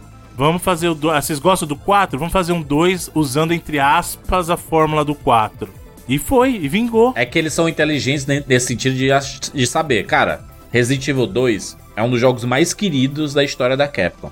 E aí vamos refazer tendo o gostinho do antigo, mas totalmente fresco, assim, novo, né? Com a, a nova roupagem. E aí você pega o público antigo e pega o público novo, né? Isso é muito inteligente da, da empresa, né? Fazer isso. Jurandir, fala, Bruno. Manja o, manja o Mega Man do PSP, Maverick Hunter. Aham. Se relançasse todos os Mega Man daquele estilo no Switch, ele jogava todos. É. Pois é. Sim. Felizaço, tá ligado? Todo mundo, todo mundo ia falar, caralho, é isso que é bom, porra. As músicas antigas, né? Re- refeitas, remasterizadas. Pô, eu digo tudo, mais, cara. se relançasse os Mega Man clássicos com o modelo de gráfico do 8, eu jogaria todos facilmente também. O do 1 ao 6, tá ligado? Uhum. É. Fácil. Pô, e digo mais, se eles relançassem Mega Man Soccer, todo mundo tava jogando. Aí talvez não. Aí eu Era o não, momento, né? era o momento. Eu acho que tá pedindo, acho que é o momento pede. época da Man Copa, Soccer. né? Foda-se. É, um Mega Man As- basquete. As cinco franquias mais populares da, da Capcom em vendas, em primeiro Resident Evil, em segundo Monster Hunter, em terceiro Street Fighter, em quarto Mega Man e em quinto Devil May Cry, né? Então, os top, Como franquia, é, como franquia. E aí você vê assim, Resident Evil com mais de 150 milhões de cópias vendidas, mas também, né, meu filho? É relançamento desde o PlayStation 1, chapa, né? Relançamento e remake, um atrás do outro aí, em todas as gerações. A parada saiu pro Oculus Quest, pô. O, o 4. tipo Resident VR, sabe? Cara, inacreditável o número de vendas. Inclusive, né, o remake vai sair em VR também. Aí, ó. Espreme essa vaca. Já não saiu, nem lembro. Mas acho que ainda não. A Capcom vai continuar, né? Por bastante tempo aí, né? Cara, assim, teve Vamos muitos rumores na época do, da geração 360 PS3 que ela poderia ser vendida, né? Aham. Tinha muito desse papo, a Capcom tá mal das pernas, tá criativamente meio quebrada, o que, que vai acontecer? E esse é um papo que meio que não existe mais, exatamente por conta da. Cara, eles se acharam e a verdade é que talvez são a publisher mais consistente. Hoje, assim. com certeza. É que sabe melhor explorar o seu catálogo, Os cara. caras Com certeza. dificilmente lançam algum jogo muito ruim, né? Até na época da última geração, no comecinho, tinha coisas que eram muito questionáveis. Teve aquele spin-off do Resident Evil lá do. De tiro lá no, no Play 4 que era bizarro, Umbrella, sei lá o que também, como é que chamava. Tinha o Umbrella Corp e o Umbrella antes Corps. desse teve... o- Umbrella Corps, era isso mesmo, né? Não, e o antes dele ainda teve aquele Raccoon, como é que é o... Operation Raccoon City, Operation não era? Raccoon City também, né? Dois jogos horríveis, horríveis. É, ela até. Alguns spin-offs que ela tentou meter, ou modos de multiplayer do Resident Evil nesses últimos tempos, e nenhum deu certo também, né? Aí teve aquele reverse e tal, mas é meio que a galera esquece porque os jogos principais deram muito certo, né? A É. porção single player. E o próprio Street 5, que foi 2015, né? 2016, na verdade, começou muito mal, né? Então, assim, até o começo daquela geração ainda tinha muita gente se questionando, putz, a Capcom ainda tá nessa. Mas, como eu falei, do Resident Evil 7 pra frente, a percepção é outra, né? E a, e a empresa só. é vista com outros olhares, assim. mesmo. Hum. E, e sabe o que eu acho legal da Capcom? Ela tem uma transparência que pouquíssima, se não nenhuma outra tem. Por exemplo, tudo que a gente falou de histórico da Capcom aqui, tudo que a gente falou de números, tá aberto no site da própria Capcom. Você pode ir lá e consultar os jogos mais vendidos da Capcom. No site da Capcom, tá lá. Essa transparência é maneira, né? Todos os jogos que venderam mais de um milhão de cópias, que são no, no momento 115 jogos, inclusive a gente acabou de ter uma atualização dessa lista, eles estão lá. Isso não é, isso não é exigência de empresa que tem IPO aberto, não? Nenhuma, Não. porque nenhuma outra tem. Nenhuma outra tem. Será, bicho? Não tem. Você pode pesquisar Não qualquer tem. empresa de videogame e nenhuma, nenhuma tem um ranking A desse jeito. Take-Two ni- não tem, não? Certeza? Quem? Não tem. Não Não, Não tem. tem, não tem. Não, E Jamais. esses caras têm que liberar pra imprensa, pô, relatório anual. não, Não. tem. É. A gente teve É. uma mudança de regra, ô, ô Evandro, que você não precisa. é, isso foi no, no meio dos anos 2000, se não me engano. Na, na indústria, assim, que eles pararam de reportar unidades exatamente nos relatórios financeiros e passaram a, a relatar Não, talvez a, métricas a, de dinheiro, Capcom sacou? Entregue além, sabe? Além do que precisa. E isso O é que tem Mas eu acho em relação obrigação a faturamento, esse tipo de coisa. aberto Isso- isso não. tudo bem. não. E- Você entrega pra investidor. Você precisa ser obrigado a entregar relatório pra investidor. Agora aberto assim, do jeito que tem, não, cara. Tipo, valo- valor total de faturamento a gente tem dessas empresas. assim. Uhum, é isso. Mas, mas isso nunca é discriminado em cima de jogo, em cima do que que é. A Capcom ainda é mais detalhada, estão dizendo. Exato, e é Ok. detalhado de uma forma que ninguém é, na verdade. Nenhuma empresa faz isso. Nenhuma outra assim. empresa faz. A Nintendo talvez seja que chega mais perto, mas mesmo assim não, não faz desse jeito. Enquanto eles estão acertando, isso é lindo, né? Porque como o Felipe falou, a ação subiu É, se 300%. fosse só flop também, né? Eles Exato. isso aí, né? É até bonito e bom pra eles o Exato. Hã? ser tão transparente assim, sabe? Tá tudo dando certo. Mas se- será que eles vão colocar do Exo Prime aí? Não, você sabe, você sabe que ele não vendeu um milhão de cópias, sacou? Você Exato, você já sabe. Se ele não consegue assim, saber todos, você jogo- consegue saber todos os jogos que venderam mais de um milhão de cópias e, e se eles venderam mais de um milhão de cópias, quantas É cópias? uma regra boa, né? E Porque se não, e se não se- tá nesse ranking, vendeu mesmo. Quer dizer que não se- vendeu, se não tá- exatamente. Mas é, é melhor não estar do que estar e tá listado, né? Vendeu, tipo, 300 mil cópias, sabe? É melhor não tá, né? É, fica feio, né? É porque na... Porque você nem lembra desse jogo, né? Se você pensar, você nem no- lembra, assim. No portal Tá lá do. No portal corporativo da Capcom, essa página chama os Platinum Titles, né? Os títulos de platina. Então, se ele Uhum. vende mais de um milhão de cópias, ele vira esse título de platina. É uma transparência muito maneira isso daí. Eu acho muito legal. Seria massa se tivesse todos aí, inclusive a gente mudando de área, né, especificamente, é uma exigência que a maioria dos sindicatos aí de, de Hollywood estão pedindo pros streamings, né, Pra ter acesso aberto às visualizações do Mas a informação é pro sindicato, né? Não é nem pública, né? Pro Exatamente, né? A Netflix, por exemplo, ela publica, né? Porque ela é a maior, né? Tem mais assinantes. E aí você vê lá, uma, estreou uma série nova. Quantos views no fim de semana? 15 milhões. Mas não é né? de todas também, não, né? É, as boas, né? Não é de todas, né? É quem As bate que é que não. Ah, é. mágico pra falar. é mole, É, as é que não- ninguém vê nada, é o famoso se flopar não existiu. Exatamente. É. Porque É, só aparece no top 10 as, as É. que são grandes, entendeu? As outras não aparecem, Isso né? não é sem querer, né? Nada disso é sem. Falar É. que, por exemplo, a One Piece lá foi o recorde de final de semana, beleza. E as outras franquias que eles tentam adaptar de anime que não dão certo. De mangá É, tipo o. Castlevania da vida. E a série do Resident É. Evil aí, das, do, das filhas do Wesker. Cadê? Aquele filme do Death Note. O Wesker e as Isso. meninas, isso, Death Death Note. Note. Que esse filme um deve ter a galera deve ter Death Note. assistido pra caralho, né? Foi um grande eu sucesso, assisti, todo- assisti. Tanto, Até eu tanto assisti, que eu- vai ganhar continuação, né? E é ruim pra cacete. Eu achei A também continuação, horrível. inclusive, provavelmente vai ser um remake do primeiro, né? É. eles viram assim, deu bom, mas não deu bom, tá ligado? Vão refazer o negócio. Ainda mais nessa onda nova que eles estão, né? Pior que o One Piece vai dar uma dor de cabeça agora pra Netflix, porque todo mundo vai querer que seja desse nível pra cima agora. Aí o próximo que vai vir vai ser Yu Yu Hakusho. E vai Finalzinho ser do ruim, ano aí. hein? Nossa, tô já estão reclamando, né? ruim. Já tá toda troncha, né? Quando saiu o casting, só a fotinha do casting já foi o pessoal. Ih, rapaz. Né, mano? O One Piece não foi assim também? O pessoal não ficou Foi, meio- foi, foi. Não, não ficaram- foi não, não, não, não, Ô, não. louco, não. quando saiu? No One Piece, lógico. É, acho que o pessoal ficou- se Ô, apaixonou. Bruno, né? Bruno. É? Não. Fotinha E aí é do que tá. elenco, o O anúncio do chapéu elenco, de galera palha estavam empolvorosos. O... É, o pessoal tava Lembra alguém falando, do- reclamando que o menino que estica tava de tênis. É. Eu reclamei, eu reclamei. Isso aí teve gente que reclamou mesmo que ele tava de tênis. Onde Nem lembrei do tênis Não já na estou respeitando o meu Sneaker personagem. Onde já se viu? Eu falei bastante sobre esse negócio do tênis do. Também, do, do do- Do Luffy. Mas isso é. é Importou? É, é pequeno. Não, não É, importou, não mas aí na hora. Tudo, fã é fã, filho. Não, a única Isso, coisa pra é. mim que, ó, que pode mudar pra segunda temporada é, por favor, não deixa mais a Nami de peruca, deixa a menina usar o cabelo dela, gente, pelo amor de Deus, por favor, nada de peruca. Mas eles na colocaram uma bandana dela a partir do segundo episódio e aí pronto. Ficou. Nami. Deu uma mascarada, né? Tem uma mascarada boa na, na peruca.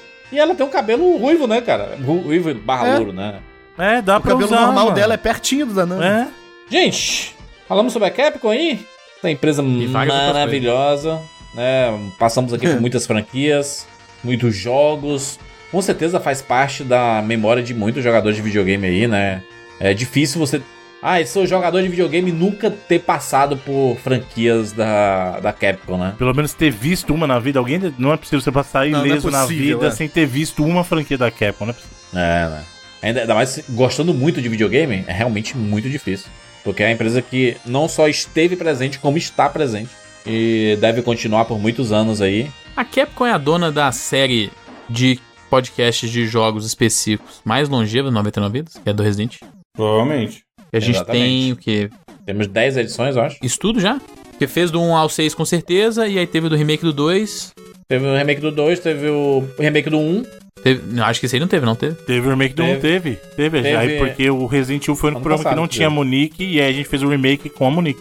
Tem o Resident Evil O 0. rema- tem é, Resident do Evil remake do jogo, não remake do cast, tá? Code Verônica. a gente tem aí né? Bastante, mais de 10, mais de 10 edições. Será que tem mais que Mario no geral? Detalhe Duas que edições. o, o, o remake do. rem- O, o podcast do remake foi ano passado e eu já não lembro. Então, tá muito bem. Pois é, você- tava presente, tá? Só- Que horas são, Felipe, aí? Curiosamente, são 5h20, olha só. Ó, Uma hora atrasado. Em algum fuso horário e tá tudo certo. Tá uma hora pra trás em algum Horário de verão. O do Devil May Cry foi o mais pedido? Devil May Cry foi. foi um Talvez dos mais Foi? pedidos. Então a Capcom é a dona do, do podcast mais pedido também?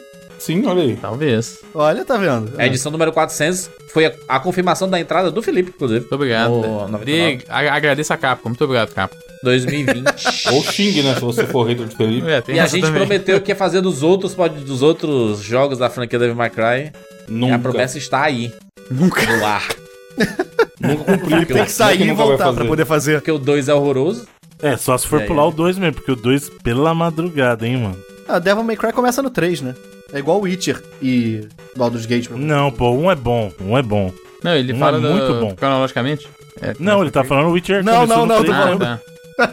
Não, o Devil May Cry 1 é bom, o 2 é que é uma atrocidade, mano. Ô Zé, valeu pela participação. Ai, gente, que isso. Obrigado por terem me chamado. Onde as pessoas te encontram?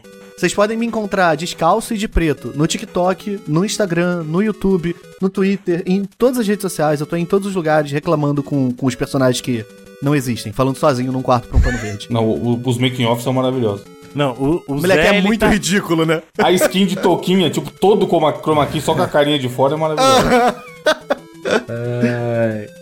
O Zé, ele tá presente no mundo dos videogames, dos cinemas, ele tá ali inserido, literalmente, no, no contexto das coisas acontecendo. É, não, eu tô em A tudo. plataforma que tu mais tem seguidores é o- no TikTok? Instagram? É, é o, é o TikTok. O Instagram tá chegando muito perto, o que é estranho, porque o Instagram demorou muito pra, pra pegar ritmo e o TikTok tava indo bem. Só que aí acho que o algoritmo do TikTok ficou maluco, sei lá, e todo mundo teve uma queda muito grande. Aí agora eu acho que pros próximos meses deve ser o Instagram. Do nada. Vocês consideram um TikToker? Qual é, Então- qual é o, a sketch mais, com mais views de todas? É a da. Eu, eu acho que eu me considero TikToker, eu tenho que falar que eu sou, né? É. Não tenho o que fazer. E O TikTok a- é Zé Renato. É Zé Renato, tudo Zé Renato. E o. A que teve mais view foi o da bombarda do Harry Potter. Que eu falo de. que dá pra explodir a pessoa com a bombarda, não sei o quê. Que é melhor do que você usar a Lohomora, que você pode explodir uma porta. Era como se fosse uma aula de defesa Se eu contra artes souber o que é bombarda também. eu E tô aquele do, do Crepúsculo também deu bom, né? No- É, o do saco de ovo do Emmet. Que o cara tá com um saco de ovo na mão. Deu. Todos os dois foram 2 milhões e pouco. Eu acho que o do Crepúsculo é mais visto. É 2 milhões e alguma coisa. E o Harry- Potter é 2 milhões e pouquinha coisa. Caraca, muito bem. Conversando com, com os Tem personagens. uns, tem uns que são maravilhosos, puta merda. Pô, tem um, tem um de Mega Man Soccer. Mas ah, não foi bem. Eu vi, eu vi esse daí, eu vi esse daí por, por ser Mega Man Soccer. Viu? Tá vendo? Mas, gente, de verdade, obrigado do fundo do coração. Sério mesmo, eu tô Valeu. emocionado de estar aqui com vocês. Vamos ver se tu, tu volta com o Igor pra gente fazer um podcast sobre. Tem que Infância. fazer um, um. É, um Pô, happy pelo hour. amor de Deus. É, é, é. A gente tem que Caraca. gravar, a gente tem que botar mais ou menos uma hora de duração da gravação, que é o tempo dele sumir. Aí a gente pode gravar de uma em uma hora. Ele so- grava uma hora, ele some, aí a gente faz. Some, semana manda uma ritalina, uma hora. volta animadão. Isso, isso aí. Isso, a gente vai fazendo nesse esquema, que aí dá. Bom demais. Valeu, Zé, pela participação no 99. Ah, você pode seguir a gente no arroba 99vidas no Twitter. Ou 99vidas podcast lá no Instagram, a gente tá por aí. Se você estiver ouvindo esse podcast no Spotify, coloca aí nos comentários a franquia favorita da Capcom aí, na sua opinião. Ou o jogo favorito aí da a Capcom franquia também. favorita da Capcom, ou seja, a favorita, a favorita da Capcom é essa, na sua opinião. Isso, isso. É.